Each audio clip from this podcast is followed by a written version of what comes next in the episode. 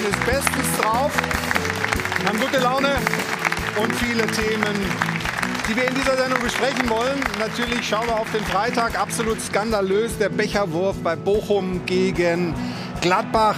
Spielabbruch, da gibt es natürlich hinterher jetzt noch Strafen, das ist logisch. Und man fragt sich, was ist da los in der Bundesliga?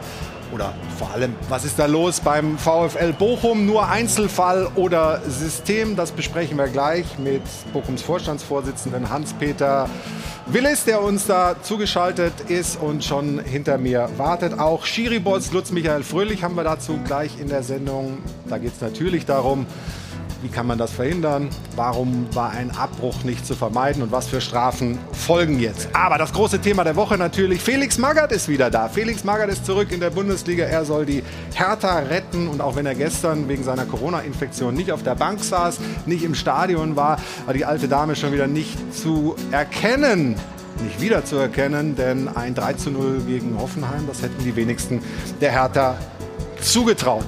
Alles zur Rettungsmission von Felix Magath hier bei uns in der Sendung. Und natürlich schauen wir auf den Abstiegskampf. Da ist es ja unglaublich knapp. Vor allem der VfB Stuttgart macht richtig viel Spaß. Wieder ein Spiel spektakulär gedreht. Sieben Punkte aus den letzten drei Spielen und die Abstiegsplätze verlassen. Das letzte Spiel war es für den Vorstandsvorsitzenden, für Thomas Hitzelsberger. Er wird uns gleich zugeschaltet sein. Also wir sprechen mit unseren Schaltgästen, aber wir haben auch hier bei uns richtig tolle Gäste. Der erste hat seine Weltkarriere beim VfB Stuttgart begonnen, ist mit dem VfB Meister geworden. Die großen Titel hat er dann mit Real Madrid gewonnen. Meisterschaft, Champions League-Sieger, fünfmal italienischer Meister mit Juve und vor allem Weltmeister mit Deutschland 2014. Wir freuen uns sehr auf Semi Kedira.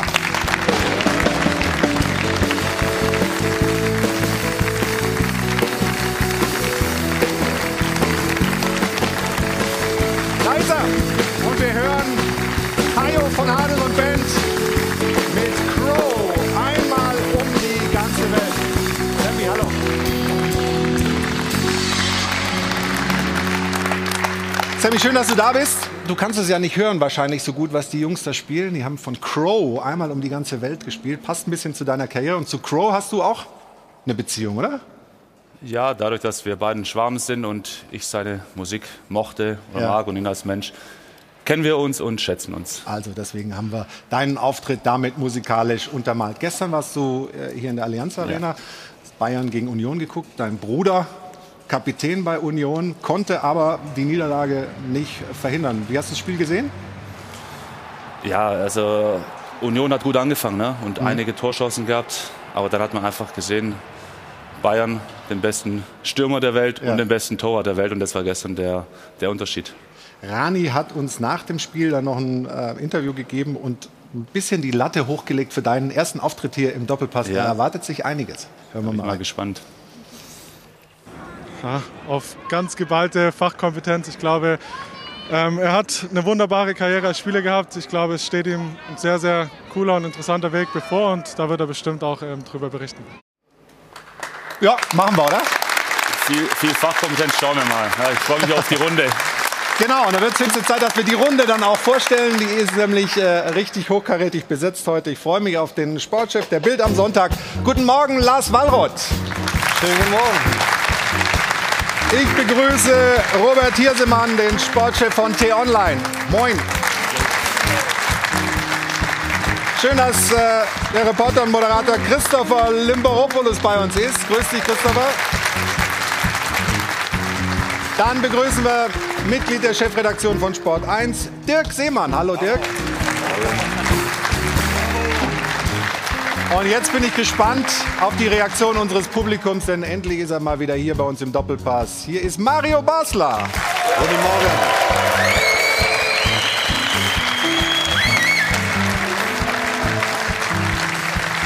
Mario hat offensichtlich vor der Sendung schon mit dem Publikum gesprochen? Hast du bestochen wahrscheinlich? Keine Ahnung. Also ich kann ja nur sagen, das Publikum hat gesagt, endlich sitzt mal ein hübscher Mann hier auf diesem Stuhl.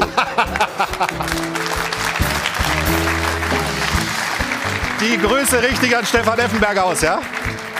Okay. Stefan, äh, tut mir leid, aber was soll ich sagen? Es gibt halt noch schon äh, Unterschiede, ne? Aber Mario, auch wenn du ähm, hier einen großen Applaus dir abgeholt hast, ähm, es wird jetzt gleich noch einen größeren geben, denn es kommt jetzt Jana Wosnitzer. Schönen guten Morgen, Jana. Und Jana hat die Frage der Woche. Da geht es um Hertha. Übrigens auch ein Verein, bei dem Mario mal gespielt hat. Jana, leg los. Ja, denn es war auch wirklich das dominierende Thema in dieser Woche. Also Felix Magath, der neue Mann an der Seitenlinie bei der Hertha. Und eigentlich kamen alle Umfragen unter der Woche zu dem gleichen Ergebnis, nämlich, dass man ihm diesen Job als Feuerwehrmann, zumindest in Berlin, nicht so wirklich zutraut. Jetzt war das gestern durchaus ein gelungener Einstand. Dieses 3 zu 0 gegen die TSG war nicht nur der erste Rückrundensieg, sondern tatsächlich auch der höchste Saisonsieg. Und deswegen wollen wir es jetzt wirklich wissen. Kann Magath Stuttgart die Hertha tatsächlich vor dem Abstieg retten? Das ist unsere Frage der Woche. Diskutieren Sie gerne mit uns mit auf Twitter oder rufen Sie uns an am Dopafon. Die Nummer ist wie immer die 01379 011 011. Danke dir, Jana. Also bitte mitmachen. Das Maga-Thema wird natürlich einen ordentlichen Raum einnehmen hier bei uns in der Sendung. Aber beginnen wollen wir mit dem, ich habe es vorhin gesagt, Skandal aus Bochum, der Becherwurf, Spielabbruch. Achtmal gab es das in der Bundesliga-Geschichte. Und am Freitag, wie gesagt, war es das achte Mal der Fall. Wir schauen da kurz rein und dann sprechen wir drüber, über die möglichen Konsequenzen nach dieser Szene am Freitagabend.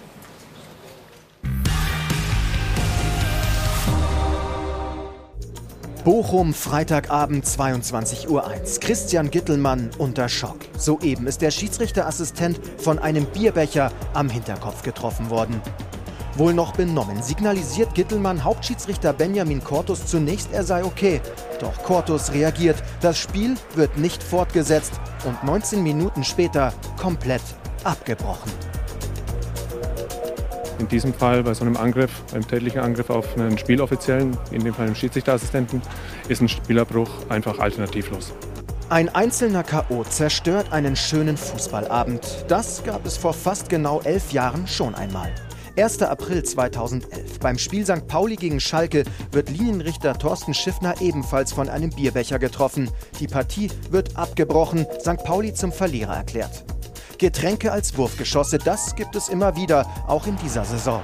Dortmunds Erling Haaland und Jude Bellingham quittieren die unschönen Szenen am vierten Spieltag in Leverkusen auf ihre eigene Art. In Bochum aber das Problem fliegender Bierbecher schon länger bekannt. Schon gegen Union und im Pokal gegen Freiburg fliegen Becher in Richtung der Spieler. Ein Glück, dass niemand getroffen wird. Bittere Ironie, noch am Nachmittag vor dem Spiel postet der VfL Bochum ein Video, in dem Kapitän Anthony Lucia die Fans darauf hinweist, das Bier zu trinken, anstatt es zu werfen. Bier sind nicht zum Werfen, sondern zum Trinken. Genutzt hat all dies leider nichts. Wir fragen, hätte man diesen Eklat trotzdem verhindern können?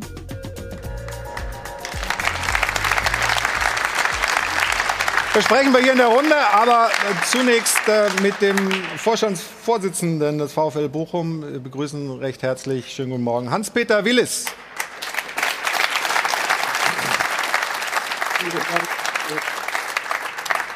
Ja, Herr Willis, haben Sie da in Bochum ein besonderes Problem mit ähm, diesen Dingen? Ja, erstmal muss man sagen, dass wir natürlich äh, geschockt und fassungslos waren, ob der Ereignisse äh, vorgestern. Äh, ein Einzeltäter hat letztendlich das Image, den Ruf vom VfL Bochum hier äh, geschädigt. Äh, wir waren 25.000 Fans im Stadion, wollten ein tolles Fußballfest feiern und äh, dann hat einer sein Gehirn oder seine Hand nicht im Griff und schmeißt mit einem Bierbecher ich glaube nicht, dass wir ein grundsätzliches äh, Problem, und das war ja Ihre Frage, Herr König, haben. Aber es ist schon äh, auffällig, äh, dass gerade in der letzten Zeit diese Dinge zugenommen haben. Und da werden wir alles gegen tun, dass das erfolgt.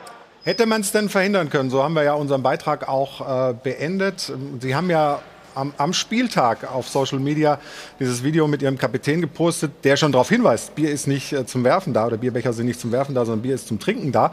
Ähm, Gibt es irgendwas, wo Sie sagen, also da ja, hätten, hätten wir, das hätten wir machen können, hätten wir machen müssen oder das müssen wir für die Zukunft machen? Natürlich überlegt man äh, das und im Nachgang ist man immer schlauer. wir haben aber grundsätzlich äh, an, an die Vernunft unserer Fans, an die Vernunft äh, unserer Zuschauer appelliert. Wir haben über die Fangremien informiert. Wir haben eben über unseren Captain Totolo Silla versucht nochmal äh, zu appellieren, Leute, trinkt das Bier und äh, werft nicht damit. Aber es scheint wohl nicht gefruchtet zu haben. Ich warne nur davor, dass man jetzt alle Zuschauer über einen Kamm schert und alle äh, Fans über einen Kamm schert. Aber wir müssen letztendlich äh, weitere Maßnahmen ergreifen, wenn Appelle eben nicht ausreichend sind. Haben Sie denn schon irgendwie eine Ahnung, wer es gewesen ist? Sie haben ja gesagt, wir versuchen jetzt auf alle Möglichkeiten auszuschöpfen, um rauszukriegen, wer dieser Mensch gewesen ist. Haben Sie da schon äh, Erfolge oder gibt es da schon irgendwelche ähm, ja, Indizien, die in der richtige Richtung zeigen? Also wir nicht. Allerdings ermittelt natürlich die Polizei und was wir hören, haben sich doch einige gemeldet. Unser Appell war ja auch die Leute, die um den die Werferin, um den Werfer herumgesessen haben, um ihn letztendlich äh, zu schmerzen, aber letztendlich die Liebe zu tun. Und äh, was wir jetzt gehört haben heute, es hat einige gemeldet und wir hoffen, dass wir da kurzfristig äh, Täterin, den Täter dann auch haben. Und das wäre, glaube ich, der erste Erfolg.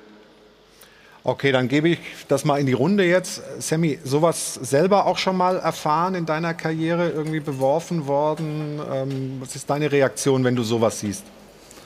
Ja, ich glaube, primär sind wir uns alle einig, dass sowas nicht in ein Fußballstadion gehört und sowas generell nicht sehen wollen. Ne? Also wir, wir, sind alle Sicherheitsmenschen und wenn ich jetzt Angst haben müsste, dass hinten irgendwas fliegt, fühle ich mich ja unwohl und der Linienrichter muss einen Job machen. Aber es wurde auch in dem Beitrag richtig erwähnt. Ne? Union Berlin, Freiburg und mein Bruder wurde selber Teil dieser Geschichte und äh, es war sichtbar, dass ein Jugendlicher äh, abgeworfen worden ist. Ne? Also ein 14-, 15-Jähriger, der am Spielfeldrand da stand und da finde ich es einfach ja, respektlos, einfach von jedem einzelnen Fan, vielleicht auch dem ja, Mitmenschen sagen, hey, das macht man nicht, das gehört sich nicht. Aber man sieht es leider immer wieder, ne, wenn man die Champions League gesehen hat. Diego Simeone provoziert nicht, er jubelt nicht Richtung Manchester United-Fans, trotzdem wird er beworfen. Und er muss dann in, einfach, im, im, Sprint in die Kabine absolut. zurück. Ich ja? denke, da müssen, was sind die Lösungen? Man muss härtere Strafen finden, weil ähm, das ist das Einzige, was zählt. Und ich glaube, jetzt irgendeinen Glaskasten hinklatschen, nicht, das sollte nicht die Lösung sein. Es sind Miteinander, Spieler und, und Fans und auch äh, alle, die mit dem Fußball beteiligt sind. Mario, was meinst du? Was, was kann man machen? Weil, weil jetzt nur die Vernunft zu appellieren, ist ja vielleicht auch ein bisschen wenig, oder? Nein, ich glaube, dass man relativ wenig dagegen machen kann, außer man macht äh, komplettes äh, Verbot mit Getränken in einem Stadion. Ja, aber dann äh, schmeißen sie ein, ein Feuerzeug ja, oder was? Du wirst, du, wirst äh, Dinge im Stadion einfach nicht verhindern können. Ja, du musst, musst einfach äh, dran appellieren, dass die Menschen vernünftig werden. Ich meine, wir haben ja äh, gerade im Moment genug äh, äh, Probleme äh, auf dieser Welt oder andere große Probleme auf dieser Welt. Äh, jetzt muss man sich mit sowas äh, beschäftigen, was, was natürlich im Fußball sehr, sehr unschön ist. Ich meine, das kennen wir seit gefühlt 100 Jahren wird mal irgendwas geschmissen. Ich, ich weiß noch früher als Jugendlicher auf dem Betzenberg, da war es dann noch schlimmer. Da haben sie mit dem, mit dem Regenschirm auf die Menschen eingestochen, wenn einer zu nah am Zaun war. Äh, Sachen werden immer wieder äh, geschmissen. Aber äh, ich glaube, du wirst in einem Stadion Dinge nicht verhindern können. Du musst hoffen, dass die Menschen, die außen rumstehen, bei diesen Leuten äh, die Sachen aufs Spielfeld schmeißen oder in Richtung Linienrichter oder auch auf die Spieler schmeißen, musst du hoffen, dass irgendjemand sich bereit erklärt, diesen festzuhalten, äh, den, der Polizei zu übergeben, dass man ihn hart bestrafen kann.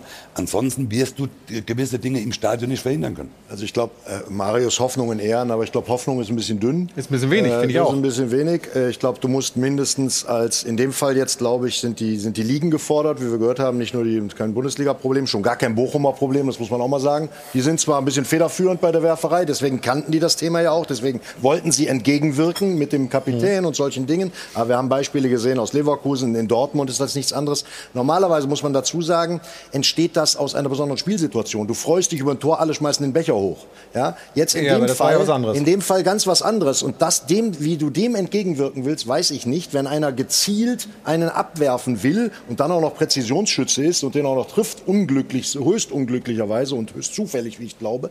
Aber das ist natürlich äh, ganz übel. Und das wiederum, da bin ich ein bisschen bei Mario, das, diese Einzel Themen auszuschalten, wird ganz dünn. In England, glaube ich, sind weitestgehend Becher und Dings auf den Tribünen verboten. Hm. Äh, äh das wäre vielleicht ein Weg für die DFL, zumindest die großen Wurfgeschosse rauszuhalten. Damit hast du immer noch die Feuerzeuge in der Tasche oder was. Aber zumindest entschlackst du das Thema vielleicht. Aber es sind so viele Kameras. Ne? Warum kann man nicht genau diese eine Person ermitteln und dann dementsprechend auch so hart bestrafen, dass die anderen sagen, oh, da wird vielleicht der Geldbeutel irgendwann klamm, weil dann wird es klamm im Essen. Und dann ist es vielleicht ein Zeichen, das ist die einzige Möglichkeit. Ne? Alles andere gehe ich, geh ich vollkommen ja, mit. Also ich glaube auch, dass, dass, die, dass das die Möglichkeit ist, das, was Sami sagt. Du musst diese Person ermitteln, du musst den Täter identifizieren und eine knallharte Strafe aussprechen, weil so eine Deppen brauchen wir nicht in den Fußballstadien. Ich glaube, die einzige Möglichkeit ist, so jemanden zu finden und dann ein lebenslanges Stadionverbot wirklich auszusprechen, weil das wiederum ist nicht nur für Bochum interessant, sondern das setzt natürlich auch ein Zeichen in die ganze Liga. Die merken, dass da was passiert und warum das, was in Bochum passiert ist, nicht so auch in anderen Stadien aussprechen, wenn das so passiert.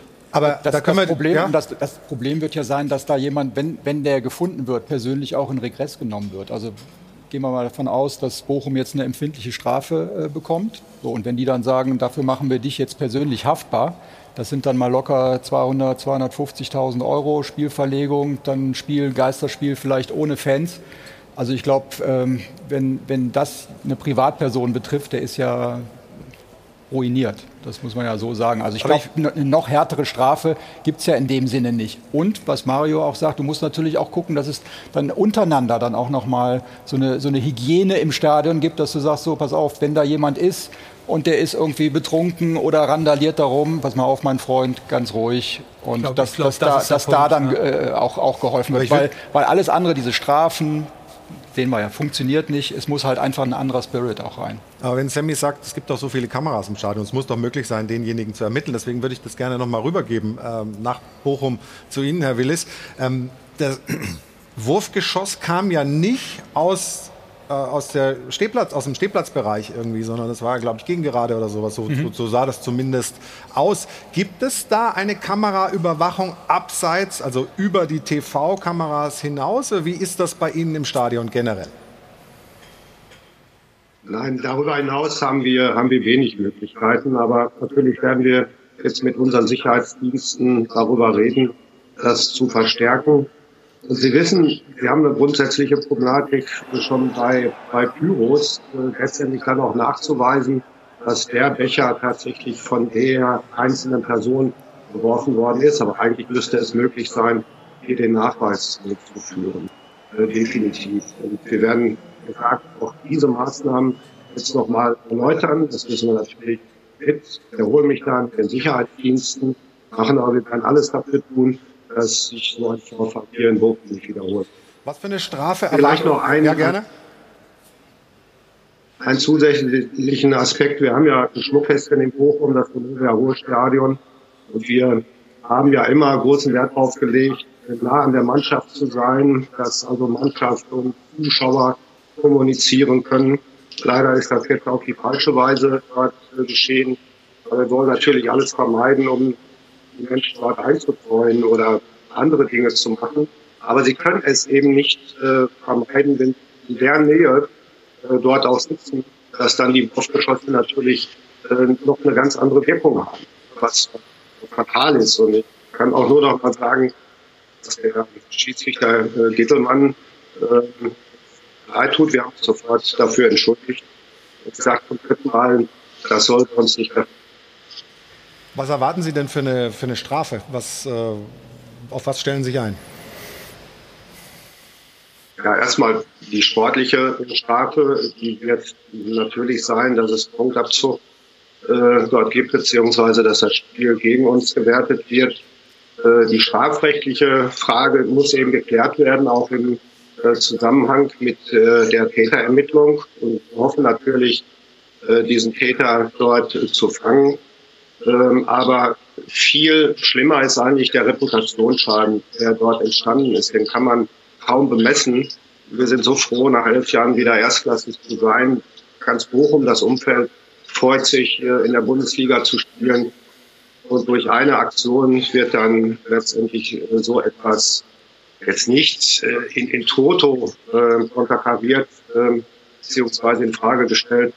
Aber es ist schon ein Schock äh, letztendlich durch eine Aktion äh, mit Ihnen heute im Doppelpass über den VfL Bochum in negativer Weise diskutieren zu müssen. Ja, das ist leider so. Wir haben aber hier auch schon häufig über positive Aspekte, über die tolle Saison gesprochen und werden es auch weiter tun, gar keine Frage. Haben auch gleich noch ein positives Beispiel ähm, generell zu Bochum. Aber sind diese engen Stadien, diese alten Stadien, auch so diese, diese Euphorie, die da offensichtlich herrscht, sind die einfach problematischer als, äh, als andere ja, natürlich. Also wenn du das im Olympiastadion machen willst, dann musst du schon Robert Harting sein, um dann Bierbecher bis zur Seitenlinie ja. zu kriegen. Ja. Äh, das ist völlig klar. Was mich wundert, ist, dass es keine flächendeckende Kameraüberwachung gibt. Also du kriegst ja heute für ein paar Euro eine HD-Kamera in jedem äh, Supermarkt. Ähm, vielleicht ist das einfach die Lösung, dass man jedes Bundesliga, jedes Profistadion so überwacht, dass einfach jeder damit rechnen muss, der dort Unsinn macht, on cam zu sein, also äh, auf, auf Kamera gebannt zu werden. Und dann kannst du denjenigen halt ermitteln. Und dann muss man sich das wirklich sehr genau überlegen, ob aber man so ein dummes Zeug macht. personalisierte Tickets, dann brauchst du wahrscheinlich, äh, musst du genau wissen, wer Zumindest hättest du aber erstmal ein Gesicht, hm. ähm, wenn du, wenn du ähm, das überwachst. Und das wird ja in vielen Stadien, so wie ich weiß, auch gemacht, auch von, von der Polizei zum Teil. Ähm, das ist ja eine, erstmal eine relativ leichte Lösung. Viel besser, finde ich, als wenn man jetzt anfängt, über Fangnetze, die Reihe umgehen, nachzudenken. Oder so. Weil das will natürlich keiner. Aber flächendeckende Kameraüberwachung, also da kommen wir jetzt in ganz andere gesellschaftliche Randbereiche rein, glaube ich. Das will auch keiner, ehrlich gesagt. Also ich will es persönlich nicht. Ähm, ich glaube auch, wo willst du denn da anfangen? Weil wir haben das Beispiel aus der dritten Liga vor zwei, drei Wochen äh, in Essen, glaube ich, mit mhm. diesen Böllern. Ja, das war ja auch eine, da hat sogar mehrere Personen sind verletzt worden dadurch. Ähm, da war wieder der Feuerwerkskörper. Es ist die, die, diese Selbstheilungskräfte, die oft beschworenen, die Hoffnung von Mario, das muss eine Rolle spielen. Aber man kann sich nicht alleine loslassen, die Fans. Das ist nun mal so. Also die, die prügeln sich auch vorm Stadion immer noch, wo ich denke, warum machen sie das, wenn sie endlich wieder hingehen dürfen?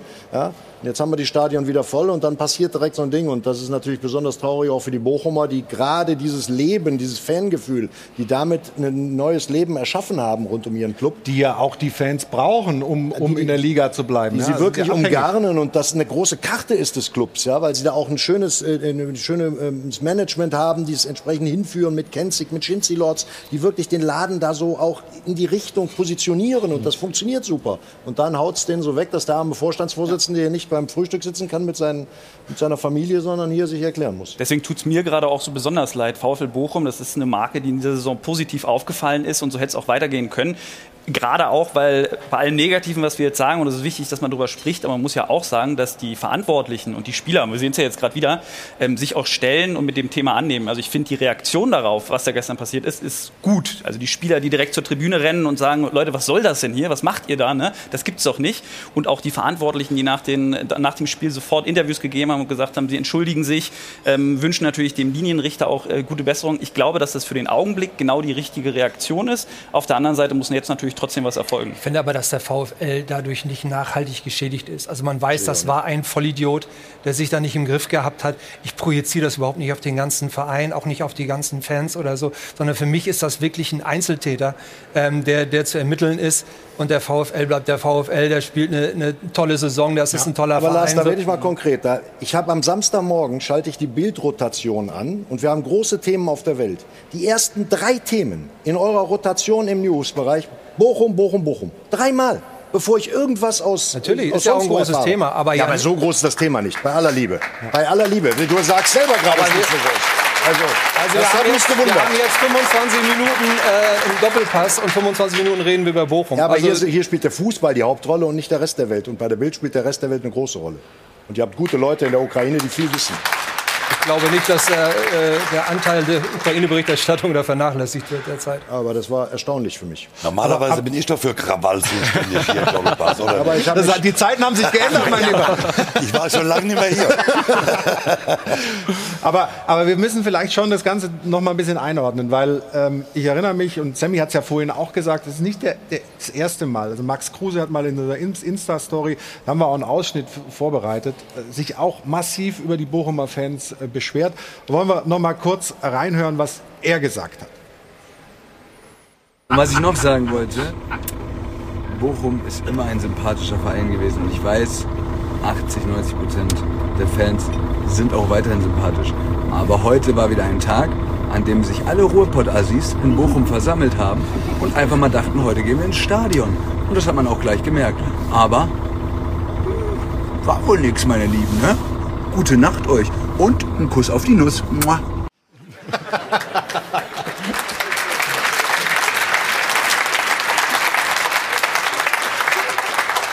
Also wir können da lachen natürlich, aber der Vorstandsvorsitzende wahrscheinlich nicht, weil Sie sich Sorgen machen, dass das Image der VfL-Fans zu negativ wird?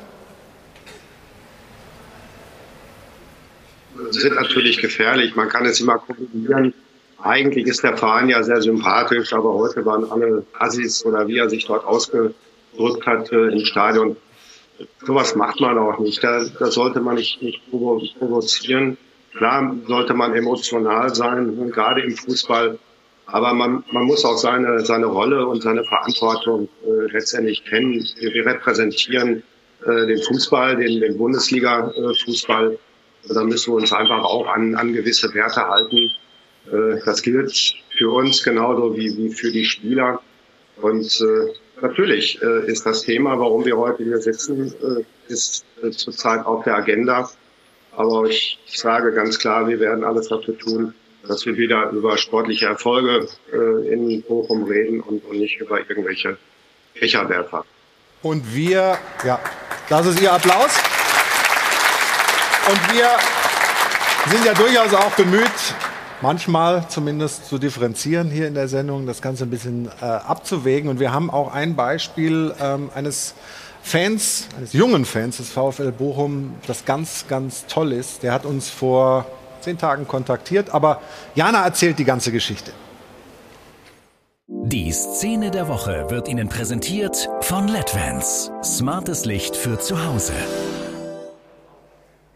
Ja, und dafür muss ich etwas ausholen, denn unsere Szene der Woche ist heute ein Weiterdreh von der Szene der Woche von vor zwei Wochen. Dort ging es um Maxim Leitsch, der ja im Pokal noch mit einem dicken Patzer fürs Pokal aus der Bochumer sorgte, dann in der Bundesliga aber die Wiedergutmachung äh, ja, herzauberte mit seinem ersten Bundesligator, entsprechend von den Fans gefeiert wurde. Und wir sehen hier diese XXL FIFA-Karte, die er von einem Fan, und zwar dem elfjährigen Marlon, gebastelt bekommen hat. Maxim Leitsch im äh, Gegenzug wiederum hat dann Marlon sein Trikot als Dankeschön dafür geschenkt. Ja, und Marlon wiederum hat dann unseren Doppelpass geschaut, wie es sich ja auch gehört, hat unsere Szene der Woche gesehen. Und in der gleichen Folge vom Doppelpass ging es aber auch der Aktualität geschuldet um die Lage in der Ukraine. Und da kam Marlon eine ganz besondere Idee. Hallo, ich bin der Marlon und bin elf Jahre alt. Als vor zwei Wochen Bochum gegen Kräuter Fürth gespielt hat, habe ich das Trikot von Maxim Leitsch im Gegenzug für meine gebastelte FIFA-Karte bekommen. Als ich dann am folgenden Sonntag Doppelpass geguckt habe, war die Szene der Woche, dass Maxim Leitsch sein Trikot gegen die FIFA-Karte getauscht hat. Kurz danach wurde über die Ukraine berichtet und wie die Bundesliga dazu steht.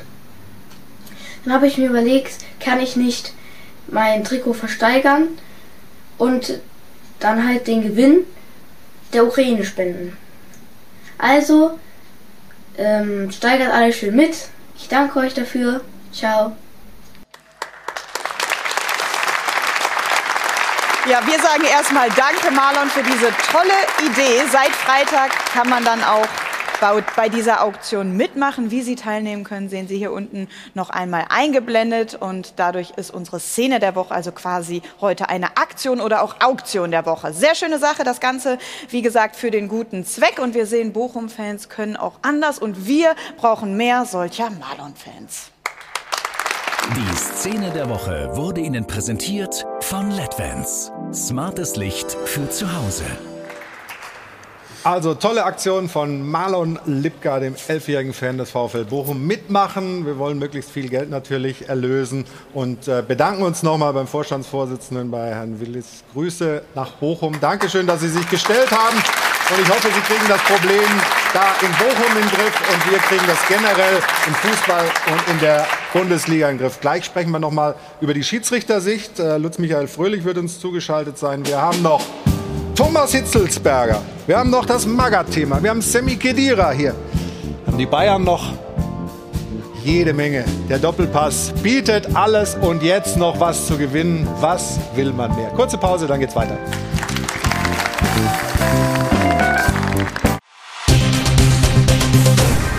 Werbung Anfang. Werbung Ende. Zum Stahlwerk Doppelpass hier im Airport Hilton in München. Hajo von Adel und Band unterhalten uns und unser Publikum immer bestens in den Pausen. Wir kommen gleich natürlich zum aktuellen Bundesliga-Geschehen, das große Thema Felix Magath, aber bleiben noch ein bisschen bei dem Thema Becherwurf von Bochum. Ich habe Ihnen gesagt, uns ist der Schiri-Boss des DFB zugeschaltet. Der müsste jetzt hinter mir magisch auf der Wand auftauchen. Schönen guten Morgen, Lutz Michael Fröhlich. Schönen guten Morgen in die Runde. Erste Frage äh, ist natürlich immer, wie geht es denn dem Assistenten?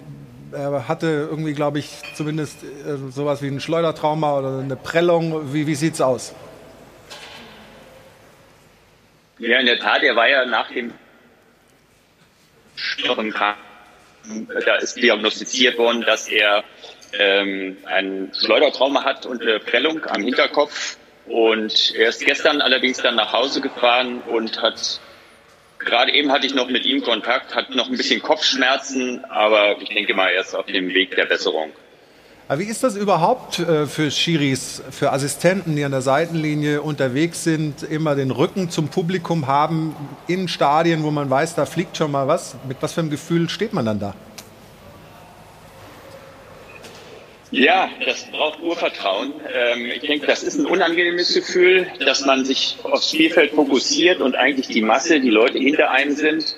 Äh, und das ist dann letztendlich nur äh, leistbar, wenn man da ein Vertrauen, Urvertrauen zu entwickelt hat. Und das ist jetzt im Moment erschüttert. Äh, das ist neben, neben der körperlichen äh, Sache, die auf den Christian Gittelmann jetzt zugekommen ist, dann auch eher ein Thema, äh, wie man das jetzt mental mit ihm aufarbeitet. Und das wird ein Thema sein, mit dem wir ähm, an dem wir in den nächsten Tagen und Wochen auch mit ihm arbeiten werden.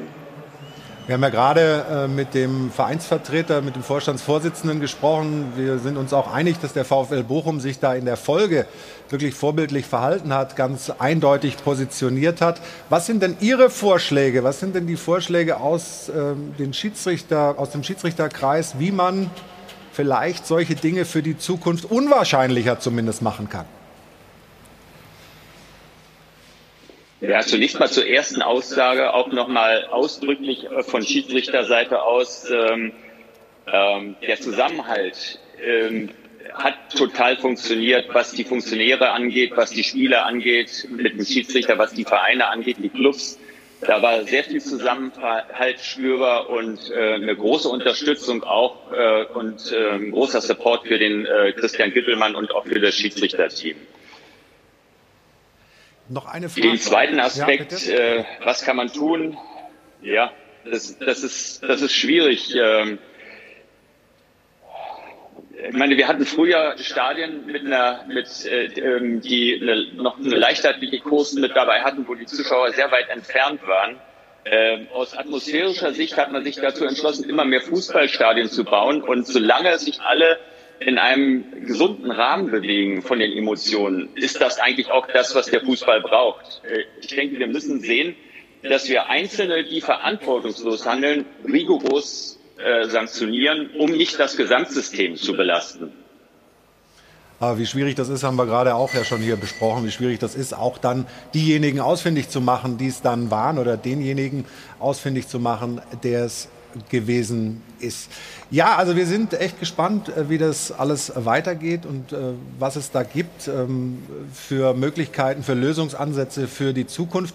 Vielleicht können Sie noch mal erklären, warum nach so einem Zwischenfall ein Spielabbruch zwingend nötig ist. Das haben wir jetzt immer wieder gelesen, auch immer wieder gehört, aber vielleicht erklären Sie es einfach noch mal. Ja, es ist halt in, in dem Moment so, dass ein Spieloffizieller ähm, einem tätlichen Angriff ausgesetzt war, der dazu führt, dass er seinen äh, Job jetzt nicht mehr weitermachen kann. Man hat auch deutlich gesehen, Christian Kittelmann ist, ähm, ja, ich würde mal sagen, wie ein angeschlagener Boxer aus dem Ring gegangen, der zwar irgendwo noch präsent war, aber eigentlich nicht mehr so richtig bei sich. Er war benommen. Das ist keine Perspektive, um seiner Aufgabe im Spiel noch gerecht zu werden. Und jetzt, sagen wir, in diesem Szenario ähm, äh, noch eine, eine neue Person zu integrieren, halte ich für eine völlig falsche Botschaft. Ähm, dann ist das jetzt mal so, dass ein, ein tätlicher Angriff äh, auf den Schiedsrichterassistenten dazu geführt hat, dass ein Spiel abgebrochen werden musste. Und ähm, das ist im Übrigen auch nicht nur ein gutes äh, oder ein schlechtes Gefühl für den, für den Betroffenen, den Schiedsrichterassistenten. Ähm, auch ein Schiedsrichter, der Benjamin Cortes als Verantwortlicher, der jetzt letztendlich ein Spiel abbrechen musste, äh, auch das ist eine Belastung für den Schiedsrichter, also, dass man ein Spiel abbrechen muss. Denn ähm, Schiedsrichter ist genauso wie alle anderen daran interessiert, dass ein Spiel äh, über die Bühne geht, über 90 Minuten zu Ende gebracht werden kann und hat kein Interesse daran, äh, sich durch einen Spielabbruch in den Mittelpunkt zu rücken. Das ist für alle eine total unangenehme Situation, die wir in Ruhe aufarbeiten müssen. Und so oft, ja, der Applaus zu Recht.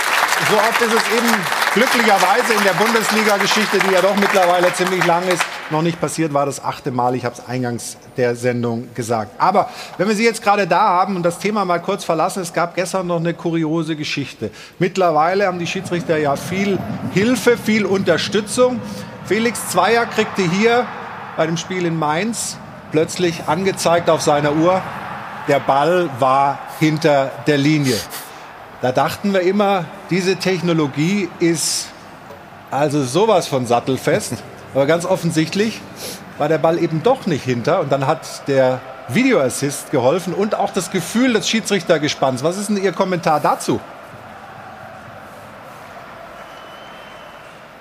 Also nach unseren Informationen ähm, äh, ging, ging, es hier um eine technische Fehlfunktion, die offensichtlich in der zweiten Halbzeit wieder korrigiert werden konnte. Denn in der zweiten Halbzeit hat es dann wieder funktioniert. Das System wurde fortgesetzt, eingesetzt. Ähm, aber wir nehmen den Vorgang sehr, sehr ernst, muss ich sagen. Ähm, wir werden da auch ähm, in den nächsten Tagen nochmal mit dem äh, technischen Dienstleister Kontakt aufnehmen ähm, weil auch hier Urvertrauen in eine Technologie, die Torlinientechnologie, äh, ist hier auch etwas erschüttert worden und das muss geklärt werden, äh, weil sonst äh, haben wir da auch ein Problem für die Zukunft. Wir haben jetzt hier an der Stelle nochmal Glück gehabt, dass der Videoassistent äh, auch durch die äh, Zweifel, die der Schiedsrichter selbst hatte, noch mit interveniert hat, der Schiedsrichter sich das nochmal angeschaut hat und am Ende die richtige Entscheidung Gott sei Dank getroffen wurde. Aber das ist an der Stelle unbedingt aufklärungsbedürftig. Ja, absolut. Also vielen Dank für die Informationen und für Ihre Zeit heute Morgen. Liebe Grüße. Lutz Michael Fröhlich, meine Damen und Herren. Vielen Dank.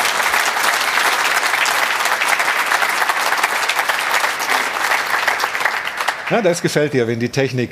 Ja, WLAN ausgefallen wahrscheinlich in, im Stadion, wie so oft in Deutschland. Nein, aber es ist natürlich, ist natürlich irre, ne? wenn, wenn du dann den ganzen Instrumentenkasten brauchst, um letztlich zu entscheiden, war das Ding drin oder nicht? Ja, und das hat ja bis jetzt äh, über den, über den äh, ansonstigen äh, Problemen behafteten Videoreferee wurde ja gerade in dieser Runde fünf Jahre lang, glaube ich, intensiv diskutiert. Wird auch weitergehen. Wird auch weitergehen, hat aber ein bisschen nachgelassen. Da haben wir eigentlich jetzt gedacht, jetzt kommt da ein bisschen Ruhe rein. Das bringt ja, das war der DFL nicht so ruhig genug, das war denen zu ruhig. Die wollten da selber ein bisschen fahren wieder rein. Wir schalten einfach mal das Ding ab. Keine Ahnung, ich glaube wirklich ein technischer Fehler. Ich, hoffe auf Einmaligkeit, weil sonst müssen wir wirklich wieder ein neues Fass aufmachen. So ist es. Und wenn es äh, der Videoreferee nicht ist, dann haben wir ein anderes Thema, was uns zumindest in dieser Saison noch eine ganze äh, Weile beschäftigen wird, nämlich Felix Magath. Felix Magath ist zurück äh, als Retter, als möglicher Retter der Hertha. So schaut's aus. So schaut's aus wird präsentiert von Hylocare. Tägliche Pflege und Schutz vor trockenen Augen. Felix Magath ist zurück. Der Altmeister soll die Hertha retten. Wenn nicht er, wer dann? Die Frage muss erlaubt sein. Wer denn jetzt in der deutschen Bundesliga in der Lage sein soll, diese schwierige Aufgabe zu lösen? Keiner außer Felix. Und schon nach drei Tagen gab es das erste positive Ergebnis. Magaths Corona-Test. So schaut's aus. Magaths kleine Unpässlichkeit hat natürlich die Sorgenfalten der Hertha zuerst ein bisschen vertieft. Sicherlich habe ich auch gedacht, erstmal macht einen Scherz. Ich kenne auch seinen, äh, seinen Witz. Aber das war kein Witz. ich bin froh, dass es die Geschäftsstelle steht, weil ich habe gedacht, heute kommt ein Komet runter und äh, der wird genau die Geschäftsstelle treffen. Ja. Die Sorge war völlig unbegründet. Der Komet ist sicher gelandet. Es ist der Komet Felix. Und egal ob mit oder ohne Viruslast, Magath hat die Hertha bereits mit Dingen infiziert, die dort vor ihm nur vom Hörensagen bekannt waren. Ehrgeiz, Biss, Mentalität und... Das Wort Arbeit. So schaut's aus. Felix Magath hat drei Meisterschaften und zwei Doubles gewonnen und ein halbes Dutzend Teams vor dem Abstieg gerettet. Trotzdem wird er gern auf den Quelix mit den Medizinbällen reduziert. Ich habe gehört das Gerücht, dass man nicht lachen darf, wenn man mit ihnen trainiert. Ja, das ist korrekt. Ach, das ist gar kein Gerücht. Nein, nein, wir sind zu bearbeiten hier. Und die Medizinbälle sind nur der Beweis, dass Magath immer mit dem Ball trainieren will. Laufen wir mal hier zügig nach oben. So also, wir heißt die beiden Bälle und du. Eine Maßnahme, mit der man selbst schwer Erziehbare zu einer gewissen Demut erziehen konnte. Aufgepasst, liebe Hertha-Spieler. Wir machen das ja immer so lange, bis sich der Erste übergibt. Dann hören wir auf. So schaut's aus. Felix Magath ist nicht der erste Senior, der in der Bundesliga den Feuerwehrmann spielt. Udo Lattek rettete den BVB mit 65. Friedhelm Funkel letztes Jahr den ersten FC Köln mit 67 und Jupp Heinkes gewann seine letzte Bayernmeisterschaft sogar mit 73. Nur Otto Rehagel scheiterte vor zehn Jahren. Die Aufgabe war aber auch undankbar, denn die Mannschaft hieß Hertha BSC. So schaut's aus. Die Hertha zu retten ist vielleicht die Quadratur des Kreises, aber Felix Magath hat dieses Team aus dem Hotelzimmer bereits ziemlich erfolgreich wiederbelebt. Und sein verlängerter Arm aus Schottland setzt die taktischen Sofortmaßnahmen des Altmeisters offensichtlich perfekt um. Hinten zu Null und vorne mit Standards zum Erfolg. Klingt einfach, aber wer kann so schnell so große Fortschritte bewirken? Im Moment wüsste ich außer mir keinen. So schaut's aus. So schaut's aus wurde präsentiert von Hylocare. Tägliche Pflege und Schutz vor trockenen Augen.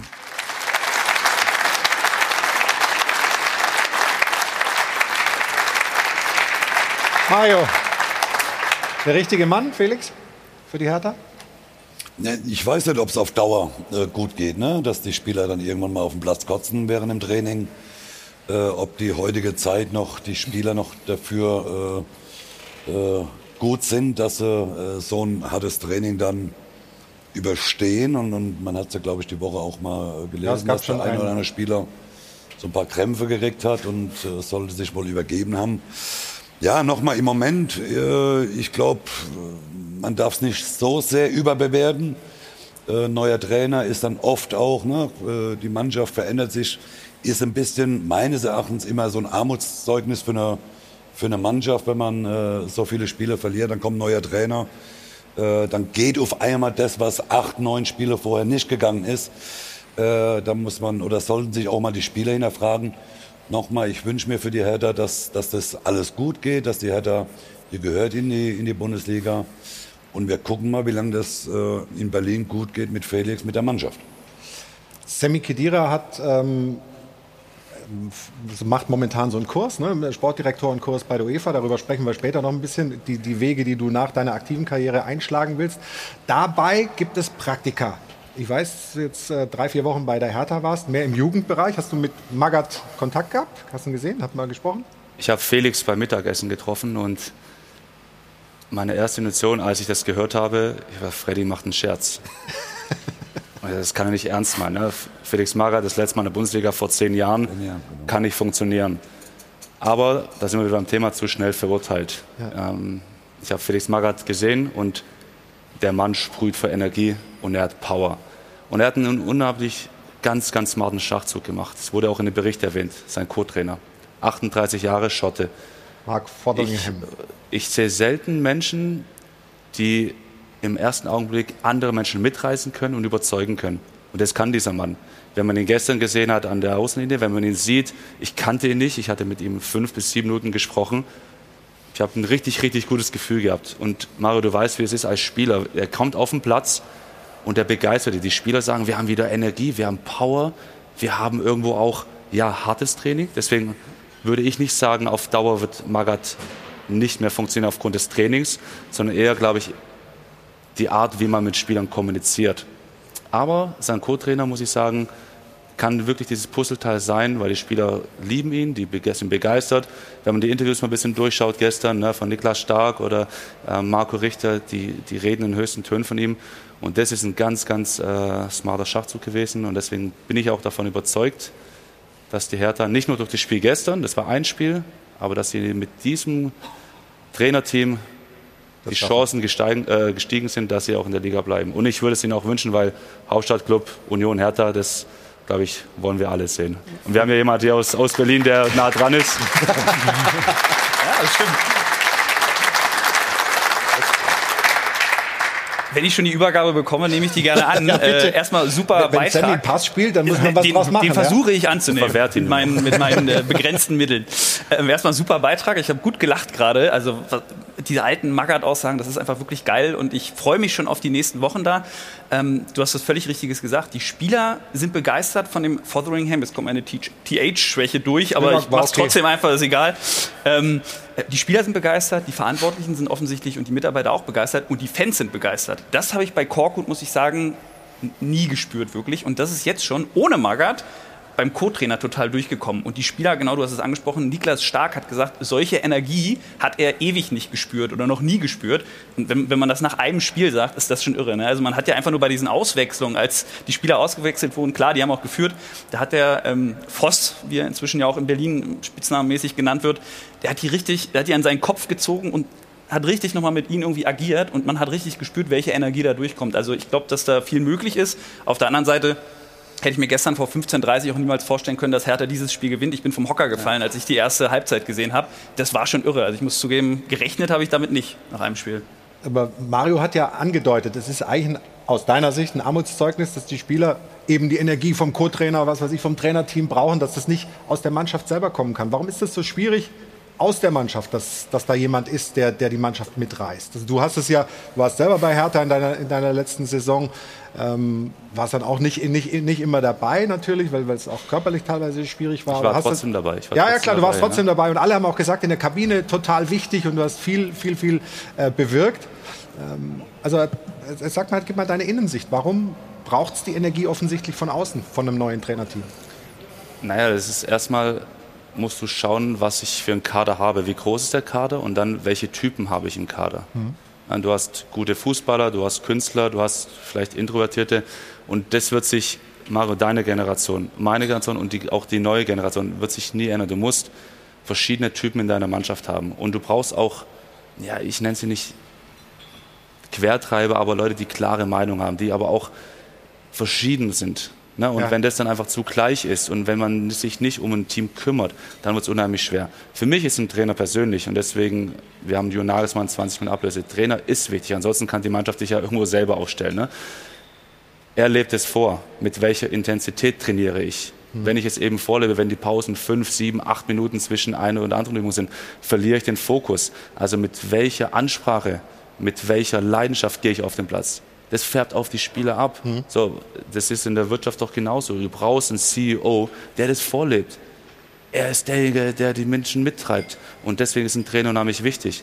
Und Taifun kenne ich, ich äh, schätze ihn trotzdem, hat ganz klar nicht funktioniert, weil eben meines Erachtens die zwischenmenschliche Ebene nicht gepasst hat. Fachmann ist er wirklich ein guter, aber du musst Menschen begeistern. Fußball ist ein Emotionssport, mhm. natürlich auch ein taktischer Sport, aber Fußball ist primär ein Emotionssport, ein Leidenschaftssport. Und das macht das Trainerteam signifikant besser und die Spieler haben auf einmal wieder eine ganz andere Körpersprache. Ja. Ich sage nicht Bock, das hatten sie davor auch, aber sie spüren und sie, sie, sie, sie haben wieder das Gefühl, dass sie was können, weil sie sind gute Fußballer. Ja, aber, aber, aber nochmal, ich, ich Ihr habt da vielleicht eine andere Einstellung. Ich meine, äh, es ist jetzt lange her, äh, wo ich aufgehört habe, klar, aber, aber ich, wenn, ich mir, wenn ich mir so vorstelle, dass ich äh, eine Mannschaft schlecht spielt, dann kommt ein neuer Trainer, dann zeigt eine komplette Mannschaft ein komplett neues Gesicht. Sie können auf einmal kämpfen, sie können laufen. Äh, warum brauche ich dann einen neuen Trainer, einen neuen Impuls? Das ist ja im Umkehrschluss ist es ja ein totales Armutszeugnis gegen, äh, äh, gegen Taifun. Also Taifun muss ja völlig alles, ver- ob das ein guter Trainer ist oder nicht, lassen wir jetzt mal dahingestellt, kann ich nicht beurteilen. Aber es muss ja für Taifun ein Schlag ins Gesicht gewesen sein, wie die Mannschaft sich gestern präsentiert hat. Also theoretisch darfst du ja einen Taifun Korkut nie mehr verpflichten, weil du sagst, oder wenn man das so sieht, der macht ja als Trainer vielleicht einen guten Job, aber er erreicht ja eine Mannschaft nicht mehr. Und, und das sind einfach so Dinge, wo ich sage, ich, ich, ich kann noch mal, ich bin auch immer vorsichtig. Es war das erste Spiel. Ne, ich war auch völlig überrascht gestern. Äh, Gerade Hoffenheim, die ein, ein, ein sehr, sehr gute letzten Wochen gespielt haben, äh, dass man da 3-0 gewinnt. Äh, wir gucken mal, es die nächsten Wochen, aber trotzdem, ich, ich habe da immer eine andere, eine andere äh, Meinung dazu. Ich finde, die Spieler, äh, ich finde es katastrophal. Ich glaube auch, das, was, was Sammy gesagt hat, ich glaube einfach, dass du in der, in der Mannschaft keine äh, Führungsspieler hast, äh, die, die wirklich auch mal so, wie es vielleicht bei Sammy auch in seinem letzten Jahr war, vielleicht auch durch die Verletzungen ab und zu mal, dann vielleicht mal auch nur auf der Bank gesessen, aber in der Kabine sitzt ein Weltmeister, sitzt ein Führungsspieler, der vieles erreicht hat, der vieles gewonnen hat. Und das hat vielleicht gerade im Moment die Header nicht. Dann kann natürlich so ein neuer Impuls erstmal wie Felix äh, kann etwas bringen. Nochmal, es ist ja mit einem Spiel nicht getan, sondern die müssen ja noch Spieler gewinnen, um nicht abzusteigen. Aber vielleicht hat ja gerade auch Felix diese, die, die, Entschuldigung, diese, Ja, gut, diese, also diese Rolle, auf- auf- diese Rolle also auf. hier, der Mann im Ohr, sprecht mit mir. Man- aber machen wir mal Nein, aber vielleicht nimmt er ja auch diese Rolle zusätzlich an, weil die Spieler, die haben dann, als sie den Namen gehört haben, sind sie bei Wikipedia rein und haben geguckt, oh, was hat denn der alles gewonnen? Alle Achtung, ja. Weil man darf nicht vergessen, für die jungen Leute, ob 20 oder 25, ist ein 45-Jähriger in der Wahrnehmung genauso steinalt wie ein 65-Jähriger oder ein 60-Jähriger wie du. Und das sind einfach, da, da, da, da verschwimmt das Hat er gewissermaßen. hat er jetzt eine- hat er Hast ins Schild gesagt? eingetreten? Habe ich es doch richtig. Also ich glaube, da verschwimmt diese Wahrnehmung. Wichtig ist da diese Ansprache und dann, was die, wenn dieser, wenn Sammy dieses Feuer gesehen hat dort, ja, in, in den kurzen Gesprächen, dann kommt auch Lord Fotheringham, den ich glaube ich aus Loriot kannte, ähm, äh, mit seiner Rolle und und und wirklich äh, und dann funktioniert, dann kann das funktionieren. Ich war genau eurer Meinung, bin froh, dass ihr die Meinung auch hattet. Was ist denn das, ein Witz? Und äh, fühle mich bestärkt, dass auch Weltmeister so gedacht haben im ersten Moment. Wir klären gleich nach der Pause, ähm, wie alt Dirk Seemann ist. Und äh, sprechen dann gleich weiter natürlich über die Hertha. Und Mario hat es völlig richtig gesagt, das war jetzt ein Spiel. Und ruhig wird es um den Verein ganz offensichtlich nicht. Bei euch, bei der Bild hat heute Lars Windhorst, der Investor, gefordert, dass der Präsident weg muss. Also es gibt nach wie vor rund um die Hertha immer noch ordentlich Trubel. Und dann schauen wir natürlich auch noch auf den VfB, ein Verein, der dem Sammy noch näher am Herzen ist. Wir schalten zu Thomas Hitzelsberger. Beim VfB geht es ja richtig gut momentan. Also da scheint man den Abstiegskampf angenommen zu haben. Wir haben jede Menge vor und sind gleich wieder zurück hier beim Stahlwerk Doppelpass. Bis gleich.